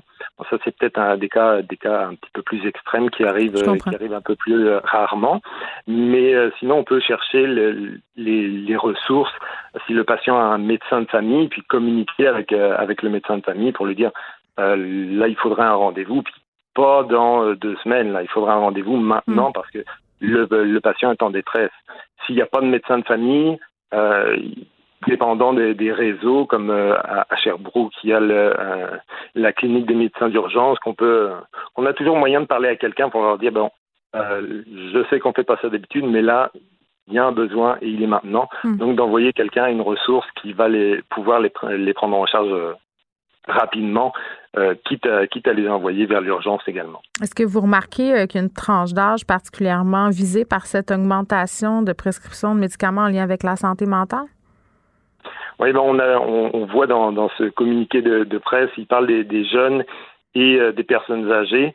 Euh, ben, je pense que c'est c'est pas mal ce que j'aurais ce que j'aurais dit de, de, de ce qu'on peut euh, voir euh, directement en pharmacie. en fait, je pense que c'est lié, euh, c'est lié à deux choses. C'est lié à l'aspect, à l'importance de, la vie sociale de la personne et d'à quel point elle en est privée dans, dans la vie de tous les jours. Donc, les jeunes ont besoin beaucoup plus de, de l'aspect communauté et, euh, de socialiser. Hmm. Et puis ils en sont privés, et puis les personnes âgées en sont en sont privées, puis surtout les personnes qui, vivent seules, là, c'est vraiment euh, très difficile pour eux en ce moment. Oui, puis ce que révèle l'étude de la QPP aussi, c'est que c'est pas juste une augmentation en termes de quantité. Euh, ça s'inscrit aussi dans la durée du traitement. On prend ces médicaments-là plus longtemps. Oui. Oui, mais je vous dirais qu'on fait dans, dans, les annonces, on fait le, on fait le, yo-yo. Euh, on change beaucoup les routines finalement des, gens, puis c'est très difficile pour euh, pour euh, hmm. quelqu'un de, de modifier ses habitudes de vie de façon aussi aussi régulière et à, aussi long terme. Donc c'est pas étonnant que ce soit que ce soit prolongé. Et puis vous parliez de, tout à l'heure de la différence antidépresseur et anti-anxieux. C'est jamais clair ça. Non, mais c'est pas clair parce que euh, les, la famille, la classe des antidépresseurs est utilisée beaucoup pour traiter l'anxiété. Ah, c'est l'anxiété, euh, c'est le traitement de fond de l'anxiété. C'est, ce sont des antidépresseurs. Non, mais les petits activants là qu'on se pop là, ça. Euh, ça, c'est ça, c'est clairement pas un traitement de fond. C'est ça. c'est, ça, ça, que je voulais vous faire dire. ouais. C'est un traitement immédiat quand on a quand on a une crise une crise d'anxiété, une crise de panique. Ça, va être le, la, la, roue de secours mm. pour, euh, pour prendre en charge immédiatement. Et puis, euh, le, les antidépresseurs vont être utilisés mm. pour essayer d'avoir moins de crises dans, euh, dans la journée, Mais, finalement. Monsieur Auger, dites-moi en terminant, êtes-vous catastrophé par le fait qu'il y a beaucoup de personnes qui se passent des anxiolytiques en dessous de la couverte. Là. Moi, j'ai plein d'amis qui font ça. J'ai des activants, t'es, es stressé, moi t'en donner un, pas la moitié d'un. Euh, c'est quelque chose qu'on voit souvent et beaucoup. Oui, ben, malheureusement, euh, faut, comprendre, faut comprendre. Euh, j'ai déjà fait. Les gens qui font ça, ils ont, euh, ben, ils ont besoin d'une solution maintenant, et on a le système de santé qu'on a. Mm. la réponse du maintenant, on l'a pas. Donc, on la trouve où, où on peut. Et, euh, et souvent, euh, ben, la, la, la, voie la plus simple et la plus rapide, c'est le médicament. Et on oublie les conséquences qui peuvent y avoir avec, euh, avec ce type d'utilisation-là, le développement d'utilisation abusive également, parce que c'est euh, c'est pas des médicaments anodins les les activants notamment comme comme vous citiez.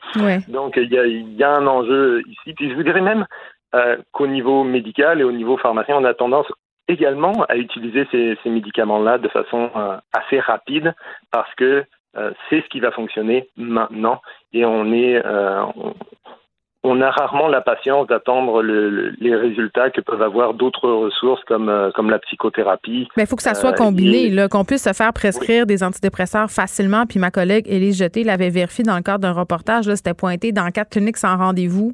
Puis elle avait réussi à se faire prescrire euh, des antidépresseurs assez facilement dans une consultation de moins de 15 minutes. Moi, quand je vois ça, je trouve ça inquiétant.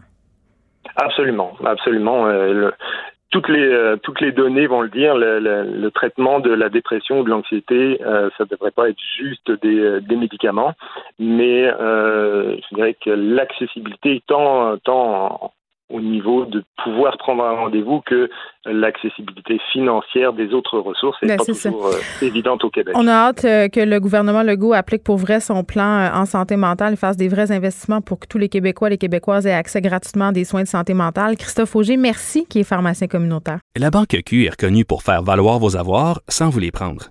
Mais quand vous pensez à votre premier compte bancaire, tu sais, dans le temps à l'école, vous faisiez vos dépôts avec vos scènes dans la petite enveloppe. Hmm, c'était bien beau. Mais avec le temps, à ce compte-là vous a coûté des milliers de dollars en frais, puis vous ne faites pas une scène d'intérêt. Avec la banque Q, vous obtenez des intérêts élevés et aucun frais sur vos services bancaires courants. Autrement dit, ça fait pas mal plus de scènes dans votre enveloppe, ça. Banque Q, faites valoir vos avoirs. Visitez banqueq.ca pour en savoir plus. Geneviève Peterson, la déesse de l'information. Vous écoutez Geneviève Peterson. Cube Radio.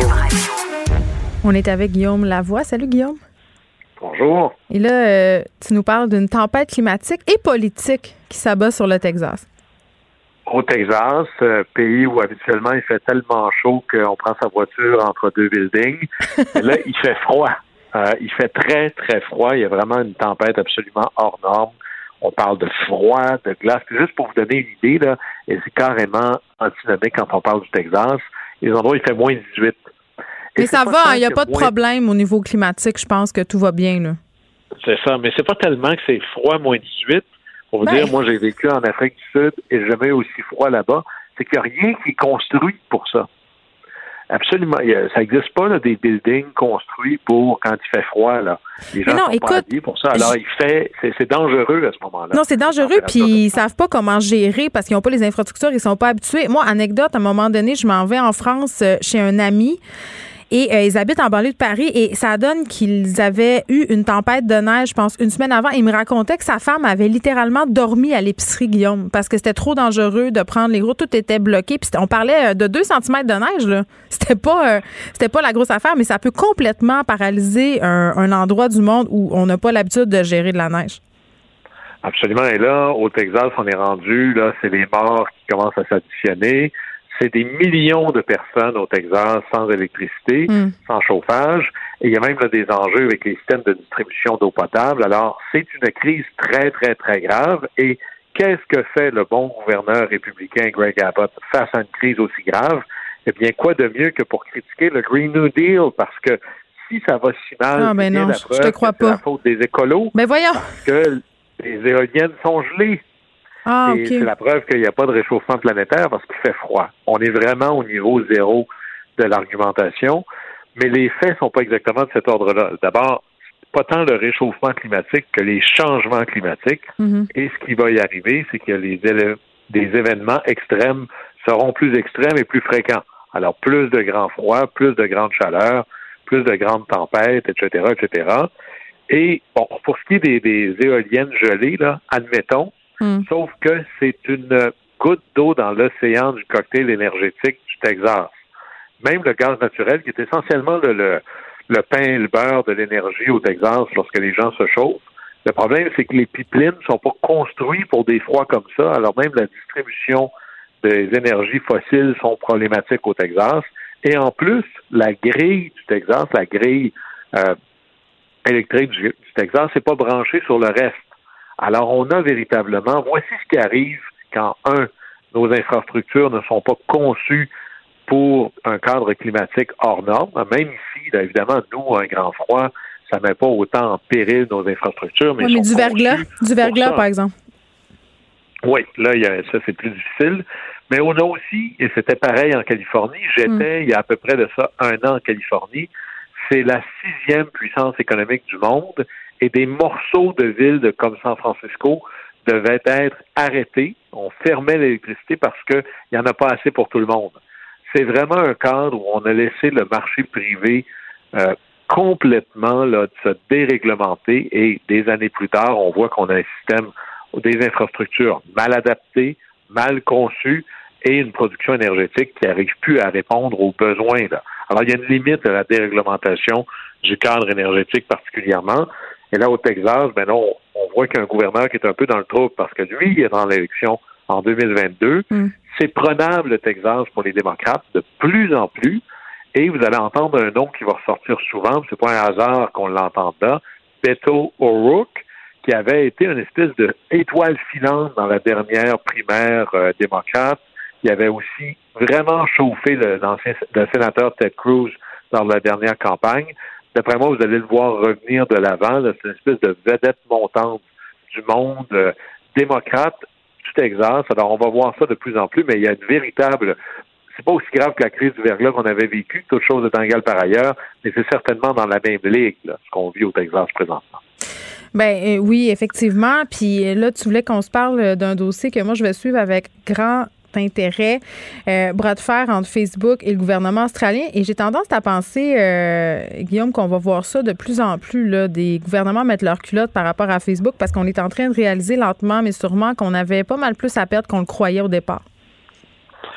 C'est un enjeu à la fois fascinant et extraordinairement complexe. Alors, l'histoire courte, là, hmm. c'est un, cadre qu'on connaît. En gros, les dollars de publicité suivent là où sont les paires de yeux. Et une des raisons pourquoi est-ce qu'on a de moins en moins de publicité dans typiquement les journaux, ben c'est parce que cette publicité-là s'est dirigée vers les médias sociaux hmm. ou les médias sociaux, c'est selon.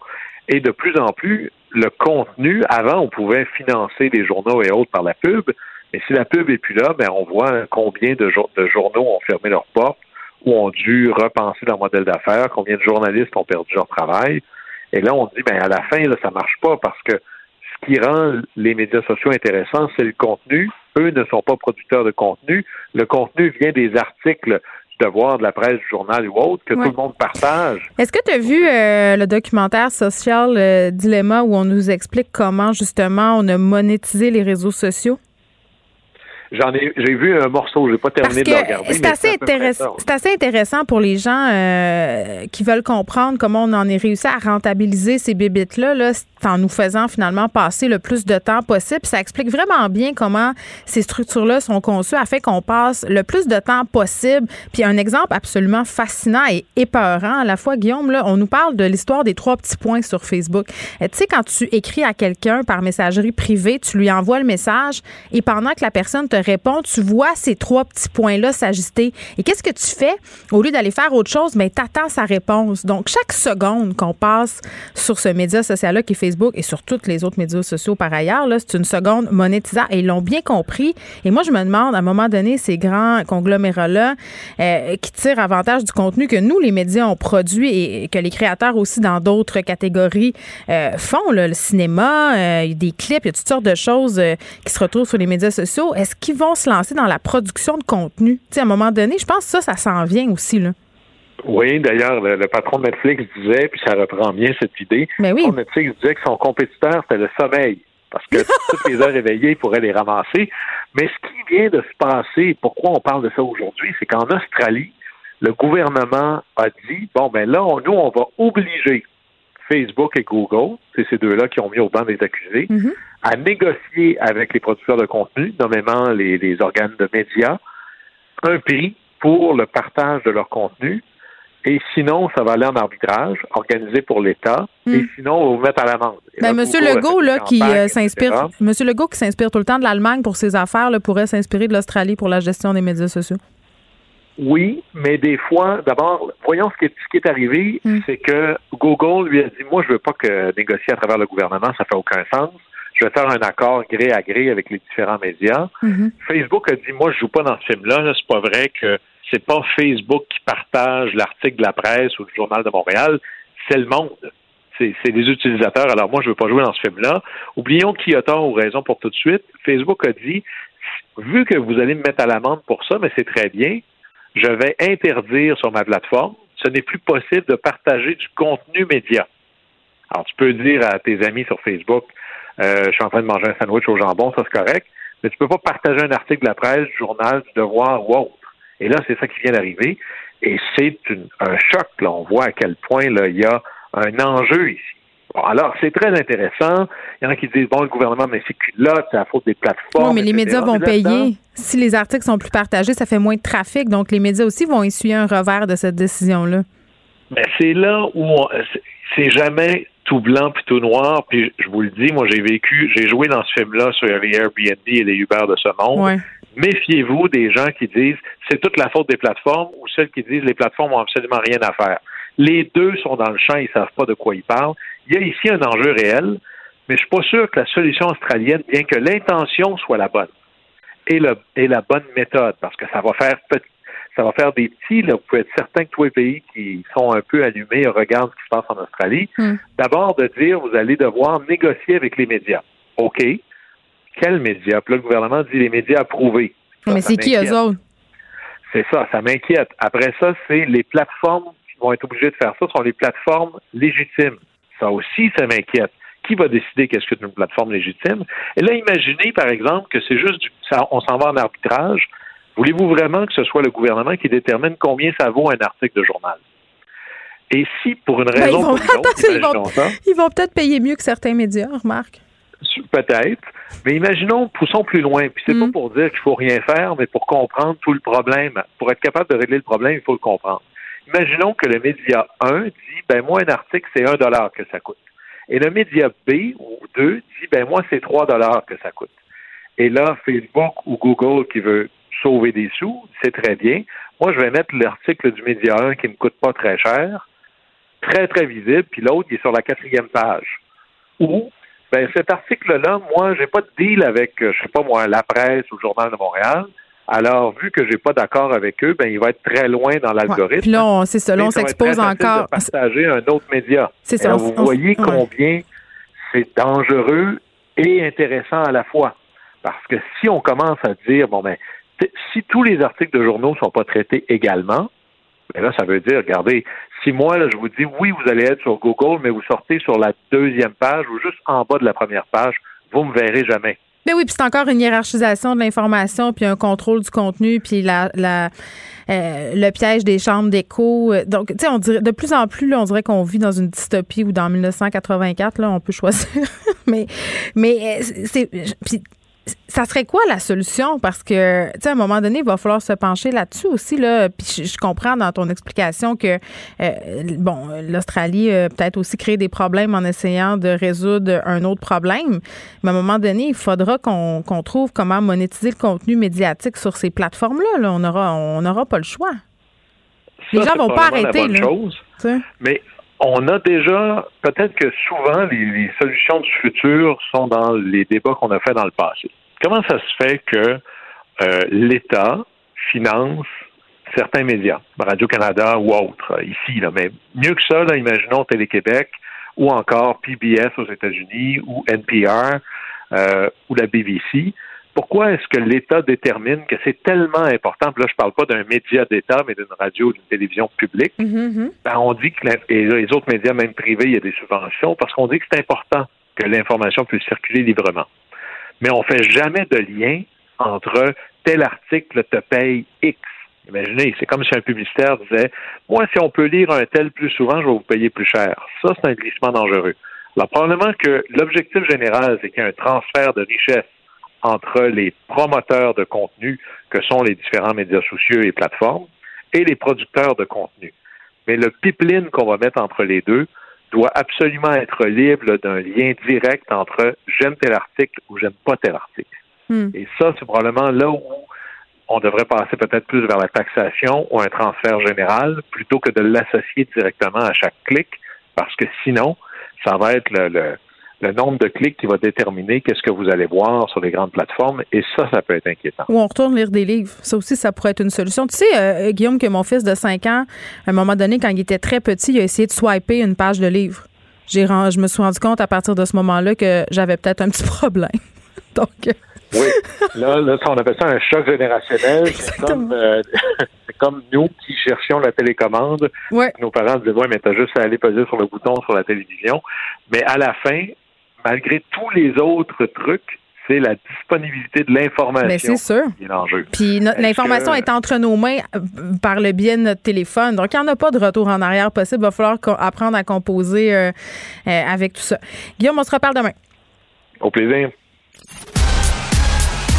Geneviève Peterson, la déesse de l'information. Vous écoutez Geneviève Peterson, Cube Radio. On est avec Madeleine puis l'autre côté. Salut Madeleine. Allô Geneviève. Bon, là, il faut que je dise quelque chose euh, aux auditeurs.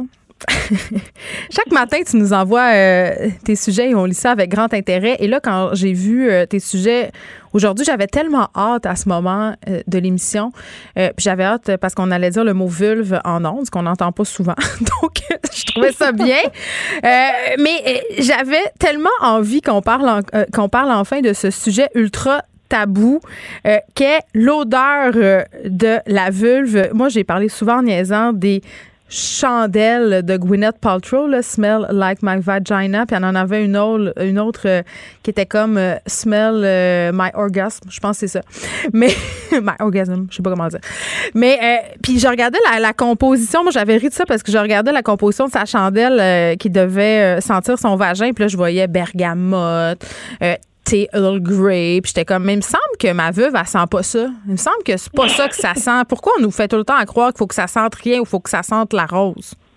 Ben c'est normal qu'elle sente pas ça ta vulve Geneviève parce que c'est c'est pas normal d'avoir des odeurs de vanille, clémentine, de bergamote, de ci de ça qui ça, hein? de, notre, de nos intimes. C'est pas normal euh, dans le fond. Puis il y a plein de produits Geneviève qui nous euh, qui nous font croire que nos vulves, faut qu'ils sentent ça, que c'est pas normal qu'elles ne sentent pas ça. Non mais attends, Madeleine. Oui. Moi, mon plus grand complexe, quand j'étais une ado, là, une, vieille ado quand même, puis une jeune adulte, là, c'était que ma vulve sente quelque chose. Mettons que je me disais, OK, là, ce soir, là, ça se pourrait là, que j'aie un rapport sexuel avec un homme ou une femme. Faudrait pas que ça sente rien parce que j'allais aux toilettes me, me, me passer à hausse, là, je, capotais. C'était impossible. non, mais j'avais vraiment peur de ça. mais je pense que je suis pas la seule. Ben non, puis il y a plein de techniques que les femmes, que les jeunes femmes aussi ont comme développées. Là. Tu sais, moi, j'en ai entendu parler de, de, de traîner des lingettes euh, de bébé là, tu sais, Mais j'ai fait ça, les... vaginite ben, quand tu nous tiens. Ben c'est ça. Il y a des lingettes aussi. Euh, bon, les lingettes de bébé, ça peut peut-être donner moins des vaginites parce que c'est fait très doux. Mais sinon, il y a des lingettes hyper parfumées. Écoute, moi, j'ai déjà utilisé ça. J'ai failli pas m'en sortir. En tout cas, il y a plein d'affaires d'essayer de se nettoyer dans le lavabo, euh, dans sa de bain d'une date. En tout cas, rien ne va plus. Mais il faudrait comme assumer l'odeur de, de, nos vagins parce qu'il y a beaucoup de produits qui nous font croire que ces odeurs-là sont pas normales. Il y a un produit qui est, qui est sorti qui s'appelle OMV, point d'exclamation. C'est un produit du Vagisil. Ah, j'ai vu.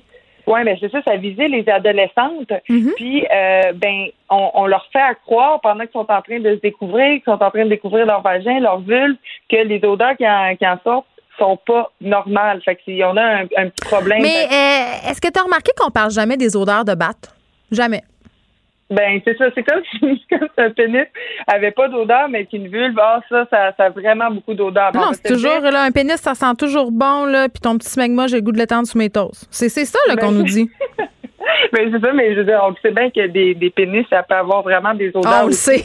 On le sait. On le sait. On le sait. mais c'est, dans le fond, ce qu'il faut déconstruire, là, c'est le mythe de, de, de, de, la vulve qui sent la pêche, là. Tu sais, une vulve, ça, ça sent pas la pêche. Puis ben, il faut pas nécessairement laver ça de fond en comble, puis euh, faire faire une douche vaginale, puis euh, de se rentrer du savon, puis puis ça. Un vagin, ça se nettoie euh, toute seule. C'est comme autorégulateur. Il y a beaucoup de recherches qui. Mais j'ai envie de te dire qu'il faut quand même se passer une petite débarbouillette de temps en temps, parce que sinon ça sent le camping au bout de deux trois jours là. on s'excuse à ceux qui mangent en ce moment. c'est ça, on est dans ceux qui mangent tard, là. Mais en tout cas, c'est.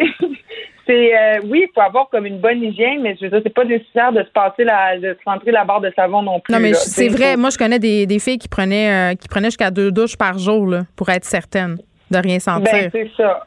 C'est ça. Puis, je rappelle que c'est normal qu'il y, ait une, certaine odeur. C'est bon, on fait, attention. Moi, je rappelle aussi que euh, ça dépend aussi des sous-vêtements que tu portes.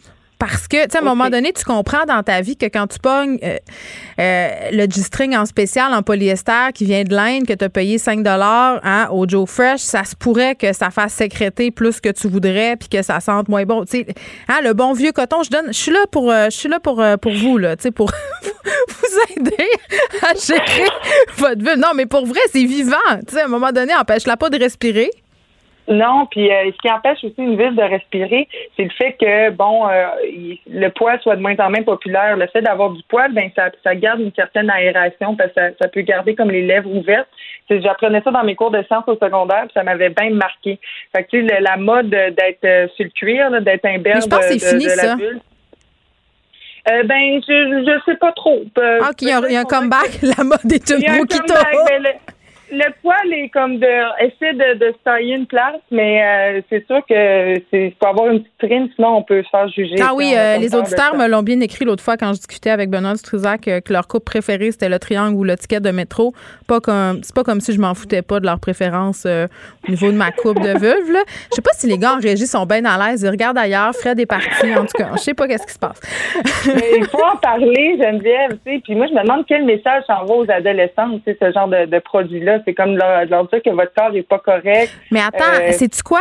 Ma fille a 14 ans, là, euh, puis je remarque que c'est vraiment le moment de la vie où tu rentres dans la consommation là, au niveau des produits de femmes. Tu sais, là, là euh, tout à coup, tu veux du déo, ça, ça c'est quand même un peu plus tôt, là, mais là, des rasoirs.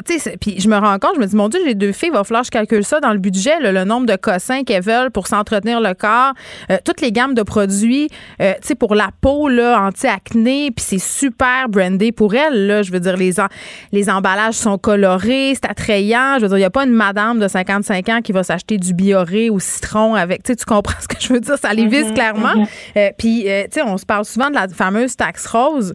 Euh, ça commence très, très tôt. On en fait de bonnes petites consommatrices et on leur montre très, très tôt que le corps de la fille, il est inadéquat en partant. Faut le changer, faut le laver, faut le shampooiner, faut le raser. Sinon, c'est pas cool. Ben oui, on se fait comme dire que notre corps est sale, tu sais, de, avec les lingettes, les vaporisateurs, comme s'il était comme pas euh, bien tel qu'il est. Moi, je trouve ça comme bien dommage. Il y a, euh, il y a euh, une, une sexologue qui s'appelle, en fait, non, une gynécologue qui s'appelle Madame Gunther, qui dit dans son livre La Bible du vagin que elle dit on, on se sert pas la main, on mange pas, puis on coupe pas du poulet cru avec notre vagin, tu sais. On peut se calmer. Ben, on peut se calmer de, laver de fond en comble, puis c'est pas bon non plus pour euh, pour la vulve en tant que telle, le vagin. Puis aussi, j'aimerais, puisqu'on parle de vagin, de vulve, j'aimerais faire un petit peu d'éducation, Geneviève. On dit une vulve. Souvent, tu sais, tout le monde va dire un vagin, un vagin, un vagin, mais un vagin, c'est toujours bien juste le conduit. Moi, j'ai une snatch. Je vais tout régler ça. Ça règle tout. Ma mère aime pas ça quand je dis ça faut pas hésiter à dire le mot vulve parce que c'est le vrai mot qui regroupe, euh, qui parle de, tout l'ensemble de, l'organe reproducteur euh, féminin. Ah, mais les gens disent tout le temps que vagin, c'est tellement un mot laid. Puis moi, je voudrais savoir pourquoi on pense ça. Est-ce que vous pensez que pénis, c'est un plus beau mot? En tout cas, je pose la question, je la lance dans l'univers.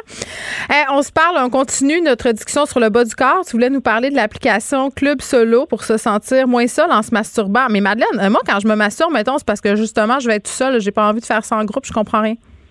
Ben, c'est une application qui a vu jour il y a une couple euh, de semaines.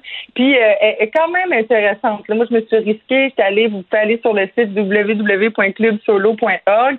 Puis, c'est vraiment une carte interactive où tu peux voir les gens en live qui sont en train de se masturber. Comme là, présentement, euh, il y, a, y, a, des gens. Je trouve ça bizarre. Excuse-moi. Moi, j'ai été traumatisée. Un moment donné, j'avais vu un, un documentaire à Canal Vie. C'était des femmes qui se masturbaient en cercle pour atteindre l'orgasme en même temps. L'objectif, c'était de découvrir justement tout ça, la féminité, mais je sais pas, on dirait que je le file pas. Ça, me rend excessivement mal à l'aise, mais c'est sûr que c'est moi qui ai un problème. Ben, toi, peut-être que pour te masturber, t'aimes ça vraiment être tout seul. Ben, je pense comme beaucoup de gens. Ben peut-être, mais il y en a qui ont peut-être besoin de se sentir moins seuls, puis surtout comme en pandémie, ceux qui sont comme euh, forcés, pas forcés, mais qui, qui, ont juste la masturbation pour se satisfaire sexuellement. Mm. Puis aussi la santé publique qui avait comme mis ça en avant-plan, puis qui avait dit que c'était l'activité sexuelle la plus sécuritaire. Il y avait Gloriole aussi. Oui, oh my God, Seigneur, épargnons-nous euh, ça. C'était absurde. Mais euh, c'est on voit une certaine hausse de la masturbation. Euh, les gens vont l'utiliser en pandémie pour vraiment comme gérer le stress, combattre l'anxiété. Ça peut aider aussi pour la dépression qu'on peut vivre. Puis il y a vraiment une hausse de la masturbation le matin puis le midi parce que les gens sont à la maison, fait qu'ils peuvent se permettre comme une petite masturbation en deux minutes. Hey, vraiment, Madeleine, là, les gens sont disciplinés, ne se masturbent pas dans les heures ouvrables du bureau. Mais tu sais, ouais. on est encore gêné un peu d'en parler de masturbation. Pas moi. en parle aujourd'hui. Toi, pas toi, mais moi, je trouve ça drôle. J'ai comme le rire facile en en parlant. Mais ça devrait être un sujet qu'on qu'on passe pas nécessairement par le rire parce que c'est pas risible de, de se masturber. On devrait comme en parler puis détabouiser vraiment ça parce que c'est une activité très saine pour, pour le corps, pour se découvrir et tout. Faut pas que je pense à, trop au fait que ma mère écoute toujours mon émission. non, mais c'est vrai. OK. Donc, euh, si ça vous tente euh, de découvrir euh, le plaisir solitaire en groupe, il y a cette application Club Solo pour se sentir moins seul en se masturbant. Madeleine, merci pour cette discussion aux alentours de la vulve. oui, puis on s'en reparlera un, un C4, toujours le fun. À demain. La Banque Q est reconnue pour faire valoir vos avoirs sans vous les prendre. Mais quand vous pensez à votre premier compte bancaire, tu sais, dans le temps à l'école, vous faisiez vos dépôts avec vos scènes dans la petite enveloppe. Hmm, c'était bien beau. Mais avec le temps, à ce compte-là vous a coûté des milliers de dollars en frais, puis vous ne faites pas une scène d'intérêt. Avec la Banque Q, vous obtenez des intérêts élevés et aucun frais sur vos services bancaires courants. Autrement dit, ça fait pas mal plus de scènes dans votre enveloppe, ça. Banque Q, faites valoir vos avoirs. Visitez banqueq.ca pour en savoir plus. Joignez-vous à la discussion. Appelez ou textez le 187 Cube Radio 1877 827 2346. Hello. Bon, on reparle avec Anne Trudel, présidente du Conseil québécois du théâtre. Madame Trudel, bonjour. Oui, bonjour. Bon, on s'est parlé euh, hier concernant euh, cette annonce du gouvernement de rouvrir les cinémas et pas euh, les théâtres. On a souligné un peu les incongruités de cette décision, mais je voulais vous reparler aujourd'hui parce que j'ai l'impression que M. Legault en a racheté une couche ce matin dans la mêlée de presse, là, annonce des compensations financières pour les cinémas qui vont rouvrir le 26 février. Là, puis comme je le disais, évidemment, tant mieux pour les cinémas. mais quand on parle de théâtre, on parlait ensemble de la maladresse d'avoir dit que les enfants allaient préféré cinéma. On dirait que M. Legault apprend pas parce que ce matin, est-ce que c'est un peu maladroit de voir que les cinémas vont être compensés pour ouvrir alors que vous, finalement, vous êtes là à attendre? Ben en fait, je pense qu'on n'en est pas sur la compensation. au niveau financier, tant mieux que les cinémas puissent bien s'en sortir mm-hmm. avec cette ouverture. Puis, tu sais, nécessairement, on pense que la culture doit se déployer au sens large. Donc, euh, je pense que pour la santé mentale, euh, oui, euh, nous, on parle de théâtre, là, mais évidemment que la danse, le cinéma, les musées, euh, tout ça, c'est extrêmement important. Euh, après ça, c'est plutôt sur le principe d'ouverture en zone rouge. C'est ce qui nous préoccupe en ce moment. Puis évidemment, comme on le disait hier, euh, parce que bon, M. Legault parlait aussi du couvre-feu ce matin.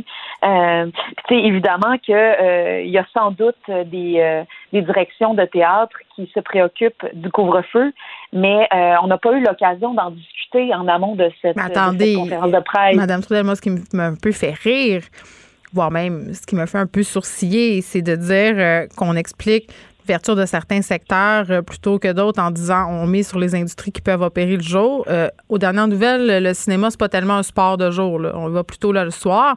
Euh, les théâtres. Ben, il y a ça. Ben, les théâtres, les enfants au théâtre, c'est toujours bien le matin, l'après-midi. Oui, il y a le théâtre de jeunesse, là, encore une fois, qui est oublié. Puis même là, il y a je pense que oui, en effet, il y a certains des joueurs de notre secteur qui euh, sont préoccupés par le couvre-feu avec raison, mais je pense qu'il y en a d'autres qui auraient pu voir là une possibilité euh, d'offrir des spectacles de jour. Je veux dire, il y a, il y a quand même il y a un besoin de communication parce que là, je pense qu'il y a des choses qui peuvent être adaptées et là, euh, l'important pour nous, c'est vraiment d'avoir un canal de communication rapide avec la ministre Nathalie, Nathalie Roy pour pouvoir discuter de tout ça. Parce que pour nous, là, Madame, Madame Roy, j'ai pas l'impression que c'est elle qui prend vraiment les décisions, sauf son respect. ça va commencer par là. En tout cas, on va commencer par lui parler à elle pour voir là, tu sais, comment. Ah, moi, j'aimerais ça lui parler, en tout cas. Vous lui ferez le message de ma part. Est-ce que vous avez l'impression que certains grands théâtres à Montréal nuisent à d'autres qui sont plus petits et qui sont prêts à ouvrir? Ben, je pense que globalement, même si la mise en marche des théâtres ne se fait pas mm. euh, de toute la même date, mettons, parce que nous, on a un préavis de trois semaines pour s'assurer que tout le monde puisse être prêt. On sent qu'il y en a qui pourraient être prêts plus rapidement. Après, il faut voir si c'est quelque chose qui est possible. Mais après, dans une mise en marche d'un grand secteur euh, comme les arts vivants, comme le théâtre, je pense que s'il y en a qui, qui, euh, qui, sont prêts à ouvrir, je pense pas que ça va nuire à personne. Au contraire, mm. en fait, ça va juste démontrer que tout à coup, il y a cette possibilité-là et ça va, je pense, à mon sens, créer un engouement et donner très envie aux gens de d'aller voir les offres qui vont se, qui vont pouvoir euh, voir le jour ailleurs quand ce sera possible, même s'il y a un délai entre l'ouverture de certaines salles. Euh, ce qui est important, c'est qu'il y ait un soutien pendant ce délai-là, en fait, qui soit accordé au théâtre. Oui, bon, on donne une compensation pour les vendeurs de pop-corn, hein? ben, oui, c'est ça. Ben, il y en a une compensation via le soutien euh, à la diffusion, mais il faut qu'elle soit adaptée hmm. à justement des ouvertures modulables, ce qui n'est pas le cas pour le moment. Oui, je pense qu'il y a de la place pour tout le monde, là, puis que les gens euh, sont intéressés à fréquenter les deux lieux. Anne Trudel, merci, qui est présidente du Conseil québécois euh, du théâtre. On s'en va tout de suite à parler avec Paul Langevin, qui est copropriétaire du cinéma Le Tapis Rouge de Trois-Rivières. Monsieur Langevin, bonjour. Bonjour. Bon, euh, je trouvais ça important de parler à un propriétaire de cinéma euh, parce que on a cette annonce ce matin. Les cinémas pourront se prévaloir d'une aide euh, aux entreprises là, par rapport justement à cette fameuse euh, vente de popcorn. on a vu des figures bien connues comme Vincent Gouzeau euh, se déchirer la chemise sur la place publique en disant ben là, nous, si on peut pas rouvrir, on pourra pas rouvrir dans ces circonstances-là parce qu'on monétise notre notre industrie à l'aide des comptoirs alimentaires. là, on a une réouverture. on pourra pas manger du popcorn, mais on a une aide financière sous forme de prêt pardonnable. Le point de vue de M. Gouzeau, on le connaît, mais moi, j'aurais aimé ça avoir la perspective d'un propriétaire de cinéma indépendant comme le tapis rouge. Bien, c'est sûr que nous, là, ben, premièrement, j'ai très content d'entendre ça du premier ministre ce matin. En plus, je l'ai entendu à direct. Ça a donné que j'étais devant la télé, mais on n'était pas au courant. C'est sûr que je pense que tous les propriétaires ont fait le saut. On était contents. Vous savez, le cinéma, c'est un concept. Hein? Donc, on va pas juste voir un film. On va leur faire un concept on va se détendre, on va manger, on va boire, on amène souvent on amène notre conjoint, notre conjoint, notre famille. C'est un concept. Et c'est sûr que si on enlève la moitié du concept, c'est comme n'importe quoi. C'est que là, on, vient qu'on réagit. Mais moi, je pensais que le concept d'aller au, cinéma, au cinéma, c'était de voir un film. Oui, c'est de voir un film, mais c'est pas juste voir un film. Parler à tous les gens qui, des cinéphiles, ils viennent se détendre, ils viennent prendre, des fois c'est un café, ils s'installent comme dans leur maison, puis sont confortables. Là, ce qu'on disait hier, ou hier ou avant-hier, là, on enlève tout le concept. Nous, on est prêts, parce que, là, je ne peux pas parler pour M. Goudzo ni les autres, je parle pour le cinéma Le Tapiro. On s'est dit, OK, on est prêts, nous, à faire des concessions pour aider aussi le gouvernement. On comprend qu'on est en pandémie, mm-hmm. puis on va faire des efforts aussi. Mais on ne peut pas ouvrir à perte. Là, en faisant ça, on ne fera pas d'argent. Mais au moins, on n'en perdra pas. On va être kiff-kiff, on va s'en aller, puis oh, ça va être notre façon aussi à nous de donner un coup de main à la population, de un peu se divertir en venant voir un bon film. Oui, ils n'auront pas le concept parce que non, parce qu'on est en zone rouge. Non, on ne pourra pas vendre euh, rien dans le comptoir alimentaire, mais au moins on ne perdra pas d'argent. Oui, parlons-en du concept, M. Langevin, des salles de cinéma. Là est-ce que vous n'avez pas peur que la pandémie ait accéléré justement la migration vers le cinéma qu'on possède un peu tous et toutes dans notre salon désormais? Parce que moi, chez nous, j'ai un grand écran, euh, j'en ai du popcorn, j'en ai des bonbons, puis j'ai aussi cinq enfants. Donc, quand je vais au cinéma avec eux, avec mon chum, ça nous coûte vraiment euh, une palette. Puis c'est pas euh, parce qu'on se lâche là dans la dépense. Si on veut que tout le monde ait son popcorn puis sa liqueur, la facture grimpe très, très vite. Est-ce que vous n'avez pas l'impression que les gens, peu à peu, sont en train de délaisser le cinéma? Au cinéma? pas du tout. Je vous dirais même, là, on entend ce discours-là depuis, euh, la, moi je suis vieux, les cassettes VHS euh, puis Beta. Tout le monde annonce la fermeture des cinémas. Ça n'a jamais fermé. Pourquoi? Parce que les gens veulent sortir de la maison. Hein? On comprend que c'est vraiment ça. Fait que, oui, quand on vient avec une famille, mettons cinq enfants, oui, c'est beaucoup. Mais il faut que tu le budgettes. Ah oui, il faut le budgeter. C'est une sortie familiale. Et les enfants alors ça, on les voit dans le cinéma, c'est pas comme à la maison. C'est vraiment une sortie familiale. Et depuis qu'on annonce, je vous le dis, ça fait longtemps, les cinémas ne sont pas appelés à fermer. Au contraire. Moi, je pense que les cinémas vont demeurer. Pourquoi? Parce que les gens ont besoin de sortir. Et là, la pandémie a même créé un manque. Les gens ont hâte. Les commentaires qu'on reçoit sur Facebook, qu'on reçoit sur les autres médias sociaux, c'est on a hâte de sortir, on a hâte d'aller vous voir, on a hâte de venir au cinéma. Puis les films, il y a des films en ce moment là, que nous, on va sortir, puis sont accessibles sur DVD. Euh, Mais les gens ne le veulent pas. Ce qu'ils veulent venir, c'est, au cinéma voir le concert. Là, on comprend que pour deux, trois semaines, en tout cas à Mauricie, on est en zone rouge, mm-hmm. il n'y aura pas tout le concept, mais ça, c'est appelé à se terminer, ça. Quand on va tomber en orange, puis qu'on va pouvoir avoir tout le concept, puis les gens vont venir. Les gens viennent même voir des spectacles de musique en salle de cinéma qu'ils peuvent avoir à la maison. Oui, mais vous, vous êtes une plus petite salle. Peut-être qu'un cinéma comme le Tapiro, justement, euh, ça a conservé son charme à travers les années, puis que c'est plus, euh, c'est plus agréable pour les gens de votre population d'y aller par rapport, par exemple, à une expérience euh, de Cinéplex, d'un Star City et d'une grande chaîne comme Gouzeau. Ben, c'est sûr que moi, je peux pas parler pour les grandes chaînes. Je suis pas une grande chaîne. moi, je parle vraiment pour la nous dans la région de Mauricie. Mais je sais que quand même, puis tu sais, on discute quand même des fois avec les avec nos, partenaires. Ils, font tout, je pense. Eh, honnêtement, là, ils font tout pour essayer de développer un concept qui va être le fun aussi. Vous avez, oui, M. Goudieu, il y a le Beau Bien à Montréal qui a annoncé euh, aujourd'hui qu'elle allait ouvrir. C'est un cinéma aussi qui, qui est concept. Puis je pense même que les grandes chaînes ils vont, de plus ça va aller, plus ils vont essayer de développer des concepts que ça va être agréable pour les gens. Hmm. Euh, les cinémas indépendants, on le sait, là, c'est difficile. Euh, une des affaires euh, qui me dérange particulièrement quand je vais au cinéma, c'est que j'ai l'impression que c'est juste maintenant des super gros films à gros budget euh, américains là, puis qui, font venir les gens en salle. Est-ce que euh, vous avez l'impression que ça va être possible de continuer à présenter des plus petits films, des films québécois, des films étrangers ou des films à plus petit budget, là, ce qu'on appelle des films d'auteur? J'aime pas bien, ça dire ça. Je pense qu'on peut faire un film d'auteur qui est commercial, mais est-ce que vous pensez que ça va être encore possible de monétiser ça pour vous? Euh, dans les cinémas plus indépendants? Ben, c'est sûr que nous autres, c'est notre créneau. Fait c'est sûr qu'on y croit. Puis on a toujours présenté des films internationaux, des films qui vont. Euh, de festival. Même aux Oscars. Là. Oui, puis les gens, je pense qu'on a développé le concept en Mauricie et les gens aiment ça. Et ce concept-là, il l'a aussi à Québec au CLAPS, il l'a beau bien, il l'a ailleurs. Puis je pense qu'il y a beaucoup de cinémas qui s'en vont vers ça. Puis je pense que ça n'enlève pas que les gros films américains, il y a des gens qui aiment ça. Mais moi, j'aime les deux. On peut aimer les deux aussi. C'est comme si les deux pouvaient pas cohabiter.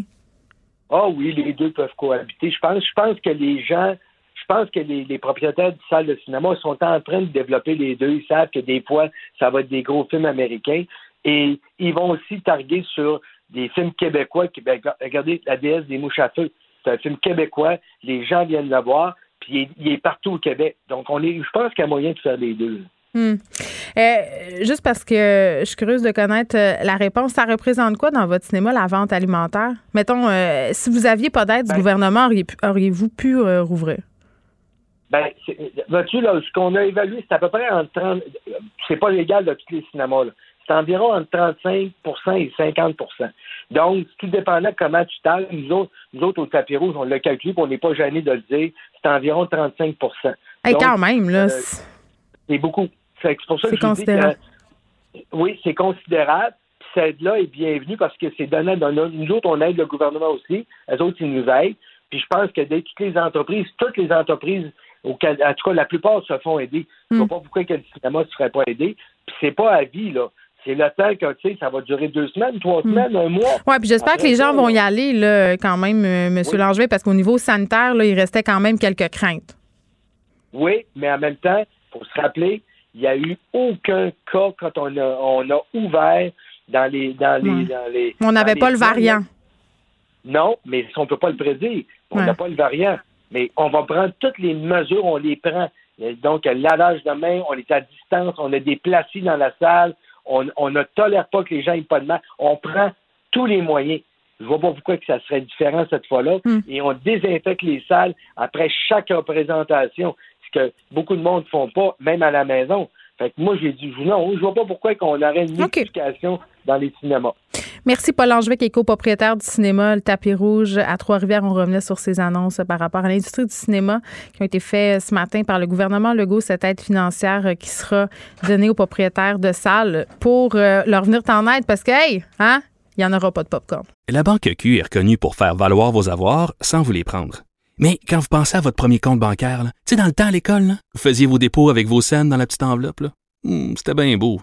Mais avec le temps, ce vieux compte-là vous a coûté des milliers de dollars en frais, puis vous ne faites pas une scène d'intérêt. Avec la Banque Q, vous obtenez des intérêts élevés et aucun frais sur vos services bancaires courants. Autrement dit, ça fait pas mal plus de scènes dans votre enveloppe, ça. Banque Q, faites valoir vos avoirs. Visitez banqueq.ca pour en savoir plus. Pour elle, une question sans réponse n'est pas une réponse. Geneviève Peterson. Cube Radio.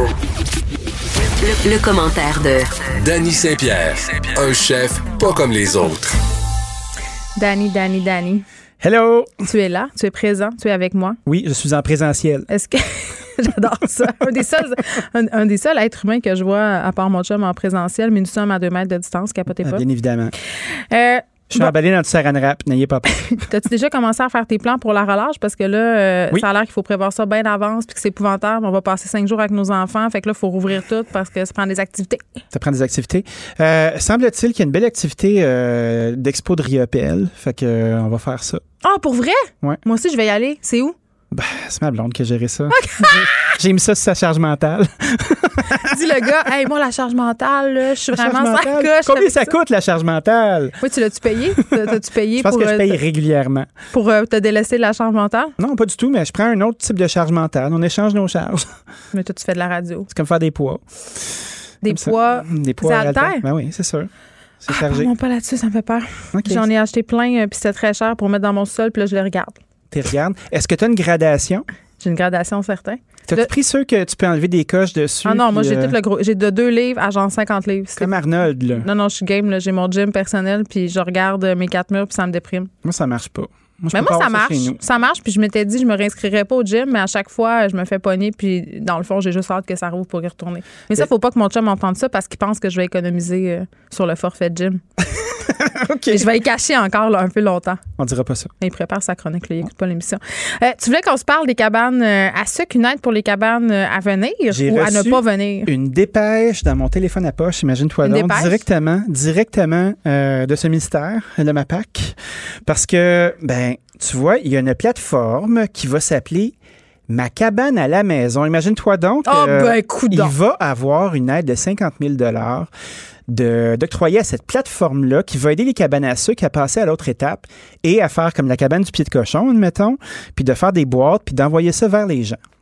Est-ce que c'est maintenant que je te dis mon opinion ou tu poursuis avant que. Ah, vas-y, vas-y, gêne-toi pas. Ben, c'est juste que je me demande, puis bravo le MAPAC pour cette initiative. Là, on veut aider les gens, Tout à fait, ben oui. mais il me semble que rendu là dans le processus, si t'es une cabane à sucre, tu le sais qu'il faut que tu fasses des boîtes. Là.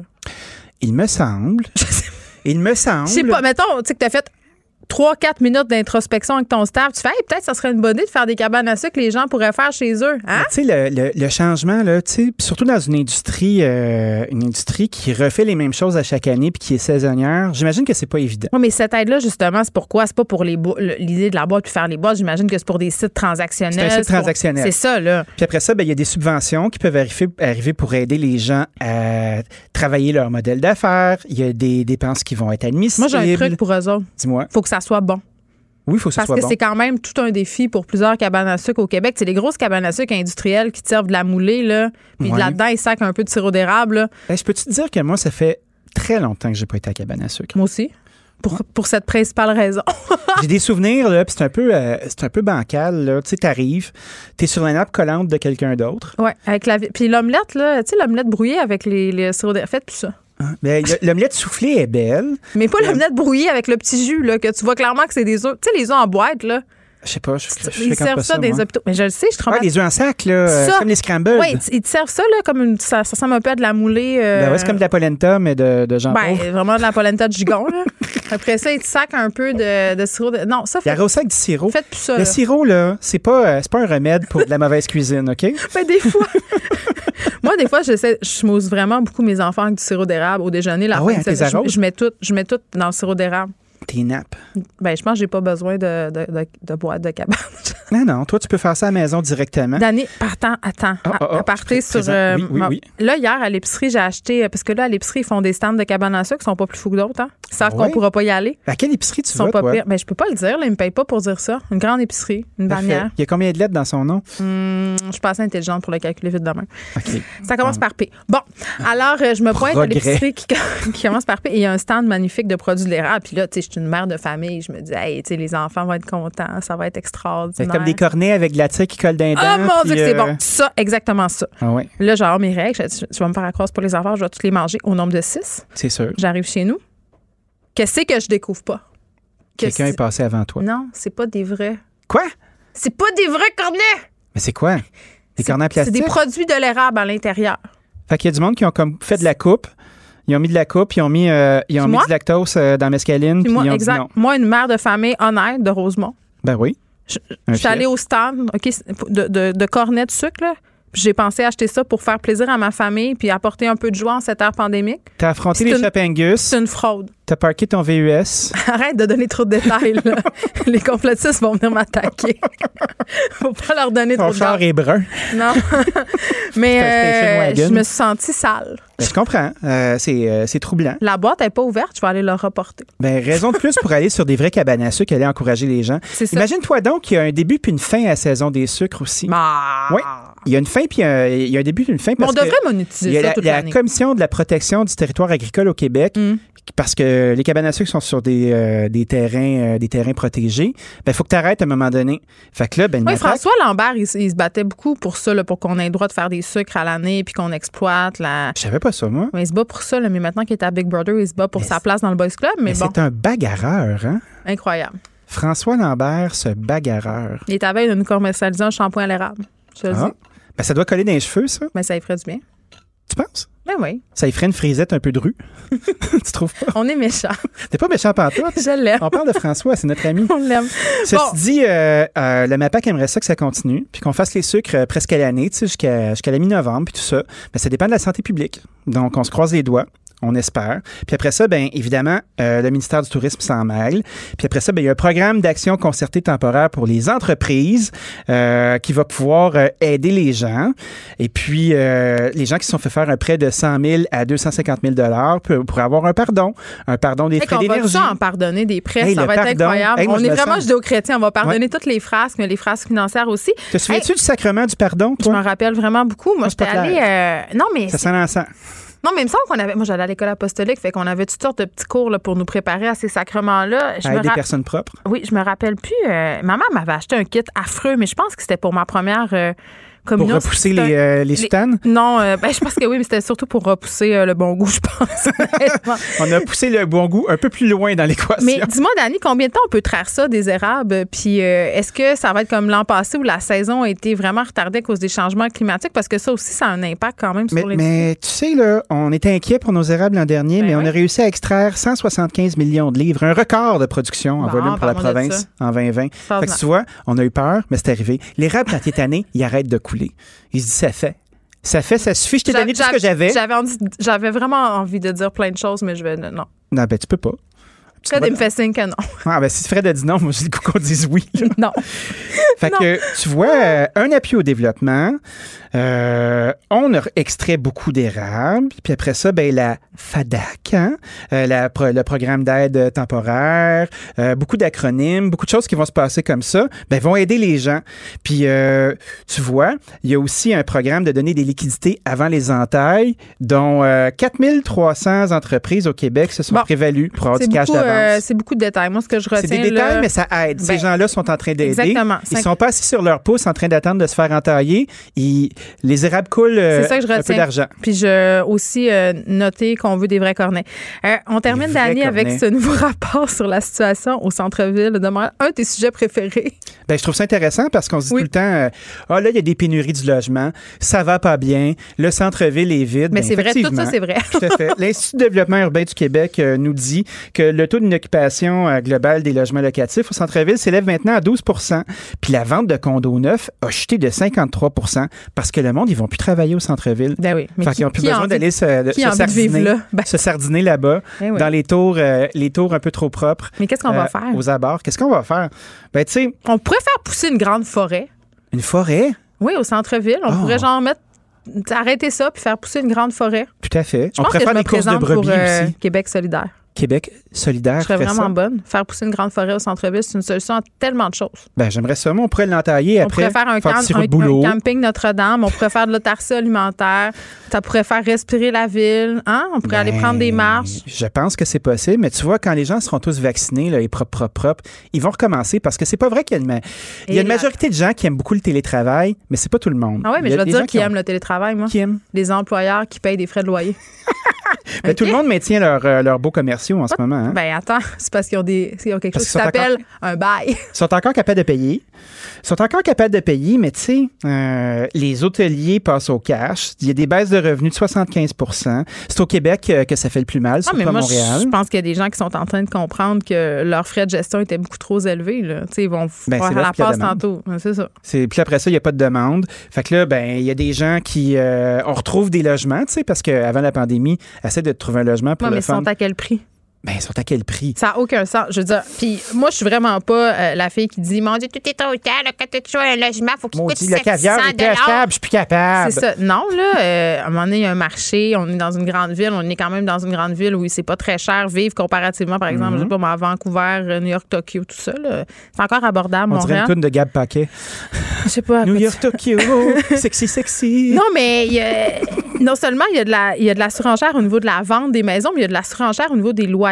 Euh, Ben les oui. propriétaires font de la discrimination parce qu'ils ont le choix. Il y a une rareté. Puis je vois des gens autour de moi là, qui sont des candidats tout à fait acceptables. là. Je veux dire, c'est des gens propres sur eux, euh, qui ont un revenu assuré. euh, Oui. euh, puis là, bon. Ils se font discriminer?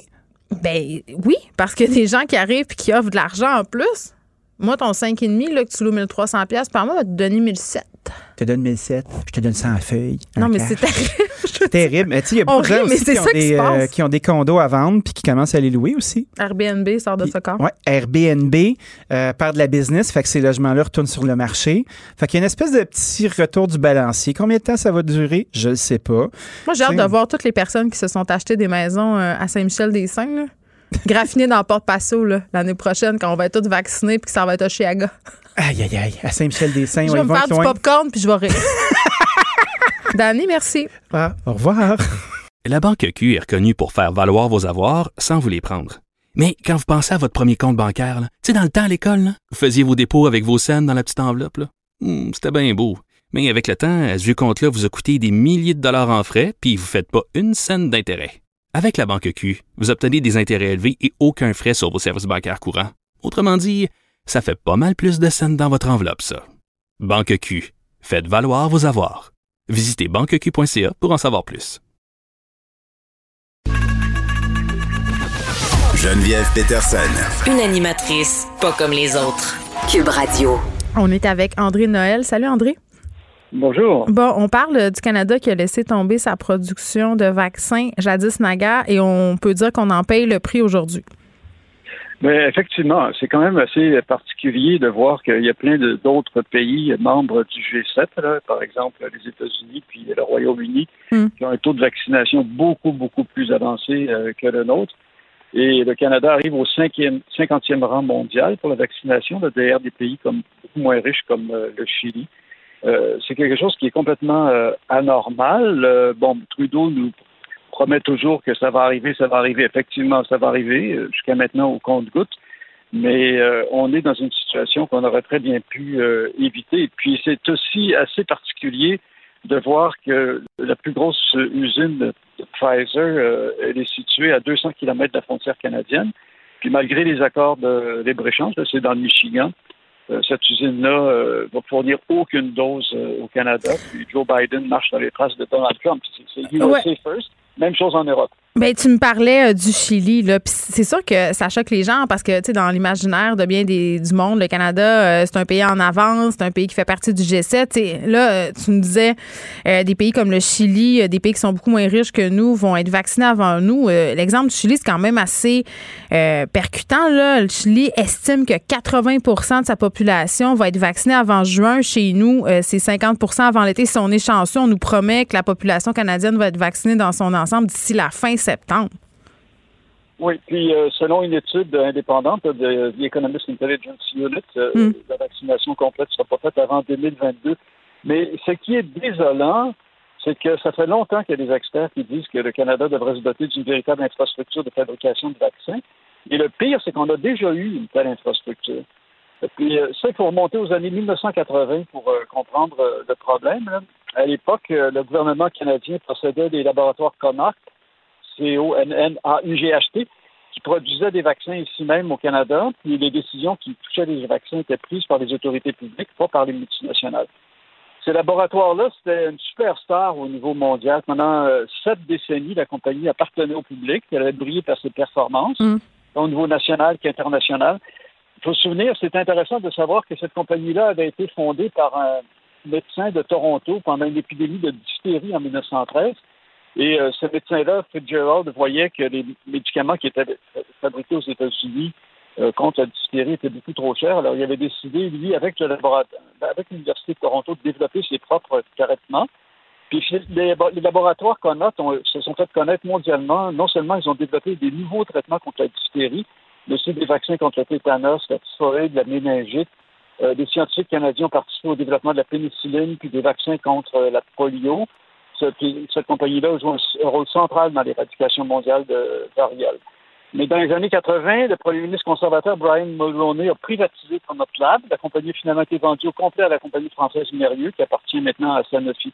Au Québec, on se souvient qu'il y avait une super compagnie de vaccins euh, qui avait été créée par l'Institut Armand Frappier, une composante mm à l'Université du Québec, qui avait inventé entre autres des médicaments contre le sida. Mais dans les années 90, c'est Biochem Pharma a acheté la division des vaccins de nécessairement frappé pour euh, presque rien, puis de vente en vente. Euh, Biochem Pharma a été vendu à la multinationale GlaxoSmithKline, euh, GSK. Alors, on se retrouve avec presque aucune production de, vaccins ici au Canada. C'est plutôt choquant. Oui, puis c'est fou parce qu'on a eu quelque chose qui s'appelle le SRAS en 2003. On aurait pu tirer des leçons de ça. Effectivement, surtout que le Canada a été de loin le pays occidental le plus frappé par l'épidémie de SRAS en 2003. Ça a fait 43 personnes euh, au Canada. Hormis la Chine et Hong Kong, euh, il n'y a aucun autre pays ou ville-État qui a eu autant de morts, ni Taïwan, ni Singapour, ni hmm. la Corée du Sud. Le tiers des décès, mondiaux du au SRAS sont soumis au, Canada. Parmi les pays occidentaux, la France avait compté un mort, les autres aucun. Puis de nombreux experts à ce moment-là ont alerté le gouvernement canadien. Ils avaient dit qu'une épidémie semblable, euh, probablement beaucoup plus mortelle, pouvait survenir. survenir. ils avaient suggéré, il y a même eu plusieurs rapports, dont un qui s'appelle Leçon de la crise du SRAS, qui proposait une stratégie nationale d'immunisation et euh, qui proposait justement de sécuriser nos approvisionnements en vaccins en produisant nous-mêmes nos vaccins. Mais finalement, ça n'a jamais été fait. Euh, bon, le 23 avril, après un, un, mois après le début de, l'épidémie de COVID-19, Trudeau avait annoncé un programme d'un milliard de dollars pour développer une stratégie nationale de recherche médicale pour combattre la COVID-19. Hmm. Mais c'est un peu tard, puis on sait maintenant que cette production-là va commencer une fois que la vaccination sera presque terminée euh, l'automne prochain. Alors finalement, le Canada est à la merci des multinationales étrangères. Puis euh, le comble, c'est que pendant toutes ces, pendant des années, des années, ça fait des années que les gouvernements canadiens et québécois donnent des gigantesques subventions, des dégrèvements fiscaux aux compagnies euh, pharmaceutiques euh, supposément pour développer notre industrie ici, y compris à l'usine de Pfizer. Pfizer a une grosse usine à Montréal, mais fabrique des milliards de comprimés de multivitamines, des produits euh, dont l'utilité pour la santé est plutôt controversée. Oui, puis tu sais, euh, je parlais avec un spécialiste de l'éthique vaccinale, puis ce qui est préoccupant avec la vaccination à l'échelle mondiale de la COVID-19, euh, puis l'hégémonie qui exerce certaines compagnies pharmaceutiques, là, ils sont pas beaucoup dans la course. C'est qu'à un moment donné, les pays, c'est un peu au plus fort la poche, puis ça fait qu'à un moment donné, les prix des vaccins deviennent exagérés. Ben, tout à fait. Alors, euh, c'est, le gouvernement canadien refuse de divulguer les prix puis euh, les contrats, mais c'est clair qu'on paye une fortune pour ça. Euh, aux grandes dames des compagnies, il y a un ministre belge, on sait qu'il y a beaucoup de vaccins qui sont produits en Belgique, hein, qui a publié ce traité les prix payés par les Européens. Euh, Pfizer BioNTech, là, qui est une des deux compagnies euh, principales auxquelles on va s'alimenter en vaccin, vend sa double dose 24 euros, c'est-à-dire 37 dollars canadiens. Moderna, euh, à peu près 46 dollars canadiens. C'est énorme, surtout quand on sait que des vaccins comme celui de Moderna ont été développés presque entièrement par des fonds publics. Fait que là, on se dit, oui, mais c'est normal que ces compagnies-là centralisent leur, euh, leur production. Euh, oui et non. Je veux dire, la raison pour laquelle ils le font, c'est pour limiter leurs coûts et pour augmenter leur euh, marge de profit. Et, et, elles refusent de remettre leurs brevets dans le domaine public. Ça, c'est une autre chose, à mon avis, qui est très Oui, parce que dans la situation actuelle dans laquelle on se trouve, il me semble que donner accès à ce savoir-là de façon globale, ce serait la chose éthiquement à faire. Ben, on se retrouve dans une crise mondiale euh, d'immense envergure. Il n'y a jamais eu une crise aussi importante depuis la Seconde Guerre mondiale. franchement, est-ce que les profits de quelques compagnies passent avant l'intérêt public mondial? Euh, poser la question, c'est y répondre. Puis pour savoir, par exemple, c'est intéressant, il y a l'exemple d'un médecin euh, qui s'appelle Albert Sabin, c'est un médecin américain d'origine juive polonaise. Il a inventé le vaccin oral contre la polio. Il a d'abord développé avec la collaboration de l'Union soviétique. Hmm. Puis euh, le vaccin a été donné à des millions d'enfants. Moi, je me souviens, euh, je, suis plus âgé que toi, euh, Geneviève, et puis j'ai été ah, vacciné. J'avais pris ce vaccin-là quand j'étais enfant. Je me souviens très bien. Oui, est-ce que c'est le, le fameux vaccin? Est-ce que c'est le ah, ok, c'est pas le fameux vaccin qui laissait une marque ronde sur le bras là? Ma mère. Ah oui, je vais parler de ça. Et en tout cas, mais ce qui est intéressant avec Sabin, c'est que bon, il a développé ce vaccin-là. Puis lui, il a toujours refusé de breveter son, vaccin. Puis là, je te cite exactement sa déclaration. Hmm. Il dit Beaucoup ont insisté pour breveter le, vaccin, mais je ne le voulais pas. Il avait expliqué ça vers la fin de sa vie. Il dit C'est mon cadeau à tous les enfants du monde. Alors, euh, on mais écoute, il y avait une conscience. Exactement. Alors, euh, puisque ces compagnies-là, maintenant, n'ont pas de conscience, mais c'est au gouvernement à les obliger à en avoir une. Hmm. Et puis, il n'y a absolument rien qui aurait interdit au gouvernement canadien de dire à Pfizer et à d'autres compagnies non, non, non. Si vous voulez faire des affaires, si vous voulez vendre des médicaments au Canada, vous allez avoir une usine au Canada. Ou bien carrément avoir nos propres euh, usines. Et euh, il y a un projet qui avait été qui a été fait, euh, puis c'est pas juste pour les vaccins, c'est même en général pour les pour les médicaments qui sont infiniment trop chers.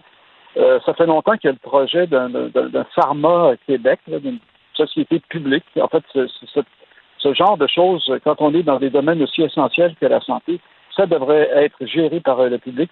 La Nouvelle-Zélande l'a fait. Il y a l'équivalent d'une espèce de, pharma Nouvelle-Zélande, qui est la gestion publique des médicaments et des vaccins.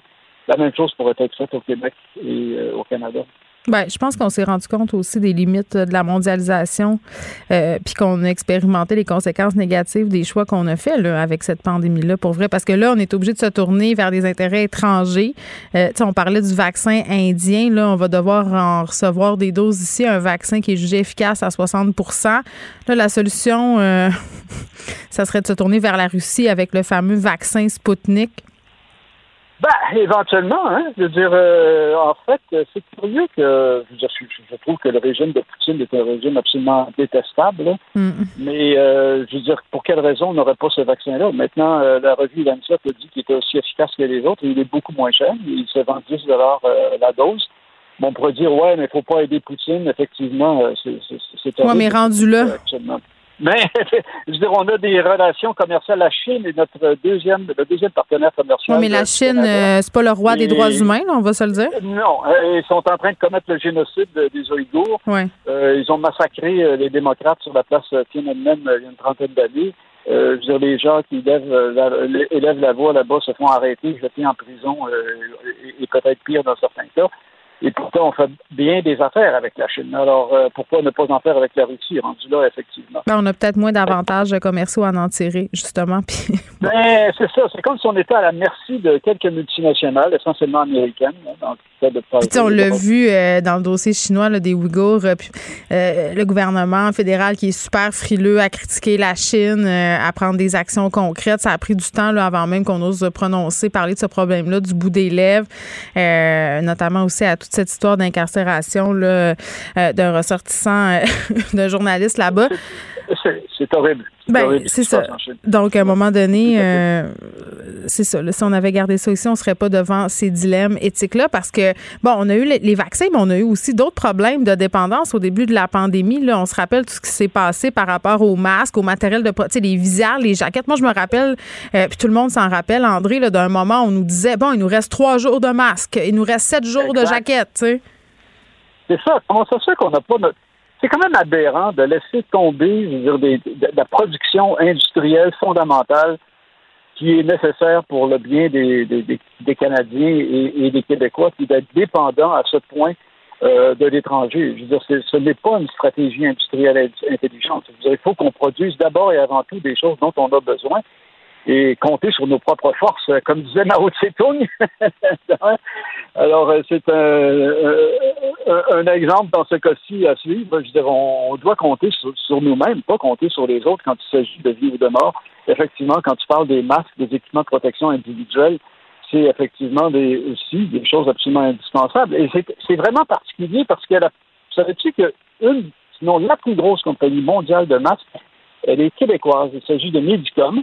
Hmm. Euh, qui a son siège social euh, à, Pointe-Claire. Il y a des usines en Chine puis en Europe, mais quand la pandémie a éclaté, le patron de Medicom ne pouvait plus faire venir des masques de ses propres usines en Chine et en Europe parce que les Chinois, les Européens interdisaient euh, l'exportation de ces masques parce qu'ils en avaient besoin. Alors, on se retrouvait. Du beau protectionnisme. Une grande compagnie. Ben voilà. Hmm. Alors, finalement, la mondialisation, c'est bon quand, euh, quand, quand, les choses, quand il n'y a pas de crise. Mais quand il y a des crises, on s'aperçoit que. Ben, c'est chacun pour soi. Tout le monde joue pour sa propre équipe. Puis j'ai envie de te dire, euh, c'est quand on a perdu une chose qu'on se rend compte qu'on aurait peut-être dû faire les efforts euh, pour la garder. Hein. Je fais référence ici à ces pharmaceutiques qui ont déserté. André, merci beaucoup. Merci beaucoup. Au revoir. À la prochaine. Au revoir. La Banque Q est reconnue pour faire valoir vos avoirs sans vous les prendre. Mais quand vous pensez à votre premier compte bancaire, tu sais, dans le temps à l'école, vous faisiez vos dépôts avec vos scènes dans la petite enveloppe. Hmm, c'était bien beau. Mais avec le temps, ce vieux compte-là vous a coûté des milliers de dollars en frais, puis vous ne faites pas une scène d'intérêt. Avec la banque Q, vous obtenez des intérêts élevés et aucun frais sur vos services bancaires courants. Autrement dit, ça fait pas mal plus de scènes dans votre enveloppe, ça. Banque Q, faites valoir vos avoirs. Visitez banqueq.ca pour en savoir plus. Vous écoutez Geneviève Peterson. Cube Radio. On est avec Vincent euh, Dessoureau pour parler de l'atterrissage sur Mars du robot Persévérance piloté par une femme, une femme québécoise, Farah Alibé. Ma fille est bien impressionnée. Oui, en plus, parce qu'elle cheveux toutes rouges, puis tu sais, elle, est hot, là. Oui, oui, oui, tout à fait. Et euh, vraiment, d'ailleurs, excellente euh, communicatrice. On l'a eu hier. Je vous invite à réécouter cette entrevue-là dans le retour avec, avec Mario. Puis, tu sais, ce que je trouve intéressant, elle était, je voyais encore ce matin à LCN, et je veux dire, c'est aujourd'hui, là. Elle, elle pourrait très bien dire là les entrevues, ça va faire. Parce faut que je chauffe le robot. je pense qu'elle comprend très bien que reste la NASA et s'ils ont du budget et tout ça, c'est parce que les gens sont fascinés par la conquête spatiale. Et ça, ça a toujours été un. Dès, qu'on commence à cette année, ben, les budgets baissent pour la NASA. Alors, il faut, il faut intéresser les gens. Et je pense qu'elle le fait. Elle le fait très bien. Puis les femmes jeunes aussi, parce qu'elle est une fière représentante scientifique. C'était la journée euh, récemment des femmes euh, en sciences, des filles en sciences. Puis on parlait du manque de modèles. Tu sais, parfois, de la misère les petites filles à science. Ça, ça intéresse ah les petites filles à science, puis pas juste les petites filles. Tout à fait. Donc, euh, bravo. Euh, en espérant que tout se passe bien, là, on est dans la partie où on se croise les doigts. Euh, vous donnez donc certains détails. Là, on est en période de, de, où on freine, là, donc persévérance qui va approcher, donc, qui s'approche dangereusement de Mars après un voyage de plusieurs mois. Jusqu'à quel point c'est dangereux?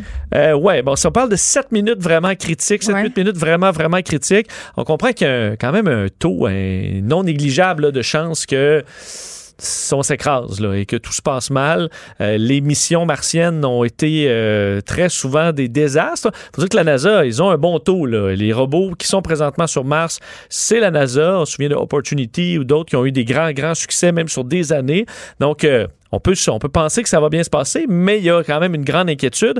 Et donc, l'atterrissage ou l'amarcissage, là, supposé être à 3h55 à notre heure, donc 15h55. Euh, Et évidemment, il y a 12 minutes de délai. Moi, je vais l'écouter dans, l'émission avec Mario, on va le surveiller. Je vais écouter la. Parce qu'on n'a pas d'image en direct. Mais évidemment, il n'y a pas vraiment de direct avec Mars parce que ça prend 12 minutes. Mais ouais, il y, a quelque chose avec l'espace-temps. C'est ça. On pas le grand trou noir de l'information. Mais on aura la description en direct au Jet Propulsion euh, laboratory où on va surveiller ce qui se passe. Alors, on saura euh, en même ça, temps c'est ce qu'on voit dans les films, l'espèce de salle où on parle aux astronautes, là, mythique. Tout à fait, là, on parle à personne parce que Oui. c'est un, robot, mais, Exact. mais oui, euh, on, On contrôle ça de là. On, on va contrôler ça de là. C'est un voyage donc depuis juillet, 470 millions de kilomètres. C'est pour ça que c'est c'est- long. Et surtout, moi, ce qui me fascine de cette mission, c'est que l'objectif un peu principal, il y en a plein, plein de questions sur Mars, mais est-ce qu'on pourrait trouver une ancienne forme de vie? Oh, Parce qu'on est dans un cratère d'un lac Ouais. euh, qui n'est plus depuis presque 4 milliards d'années. Mais là, mettons que tu vas chercher une roche, tu lui coupes une petite, une petite, euh, une petite Trouve ligne. la patte d'E.T., imagine. Ben, tu trouves juste un, je sais pas, une espèce de petit insecte petit là, euh, qui, qui- qui est coincé dans la roche, un fossile d'un petit insecte. Écoute, ça bouleverse complètement notre perception du monde. Et reste, c'est une des questions les plus fascinantes que se pose l'être humain. Mais imagine la, moi, j'imagine la conférence de presse de la NASA, t'es obligé de dire, parfait, on a coupé une roche en deux, puis il y a une chenille là, là-dedans, là, une chenille bien séchée.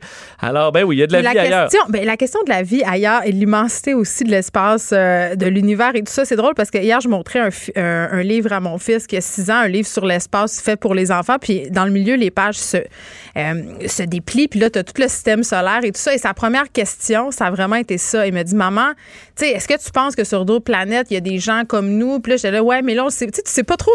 Je veux pas dire non, je veux pas Ouais, dire on oui. n'a pas de confirmation, non, mais on là, pense que j'expliquais- oui. j'essayais d'expliquer ce qui allait se passer aujourd'hui, évidemment. euh, et puis, j'ai pas grand-chose, mais c'est quelque chose qui fascine, puis c'est quelque chose qui est angoissant aussi, parce que tellement, on est tellement rien. Moi, c'est ça qui me stresse. Oui, et rappelez que l'intérêt, entre autres, ce robot, qui est beaucoup plus gros que les autres, euh, fonctionne avec une source nucléaire. Alors, pas besoin de panneaux solaires. Ça avait fait défaut, ça, dans les dernières années sur Mhm. Mars. Et le drone, parce qu'il y a un petit hélicoptère Ingenuity. C'est plus une preuve de concept, mais on va essayer de voler pour la première fois sur une autre planète. Et si ça marche, ben, on pourrait s'imaginer des missions où le drone peut se promener à gauche, à droite et aller explorer. C'est à quelle heure, ça? 3h55, on va surveiller ça en direct dans l'émission. On va vous écouter euh, avec Mario Dumont. Merci, Vincent. Merci à vous, les auditeurs, d'avoir été là. On se retrouve demain à 13h.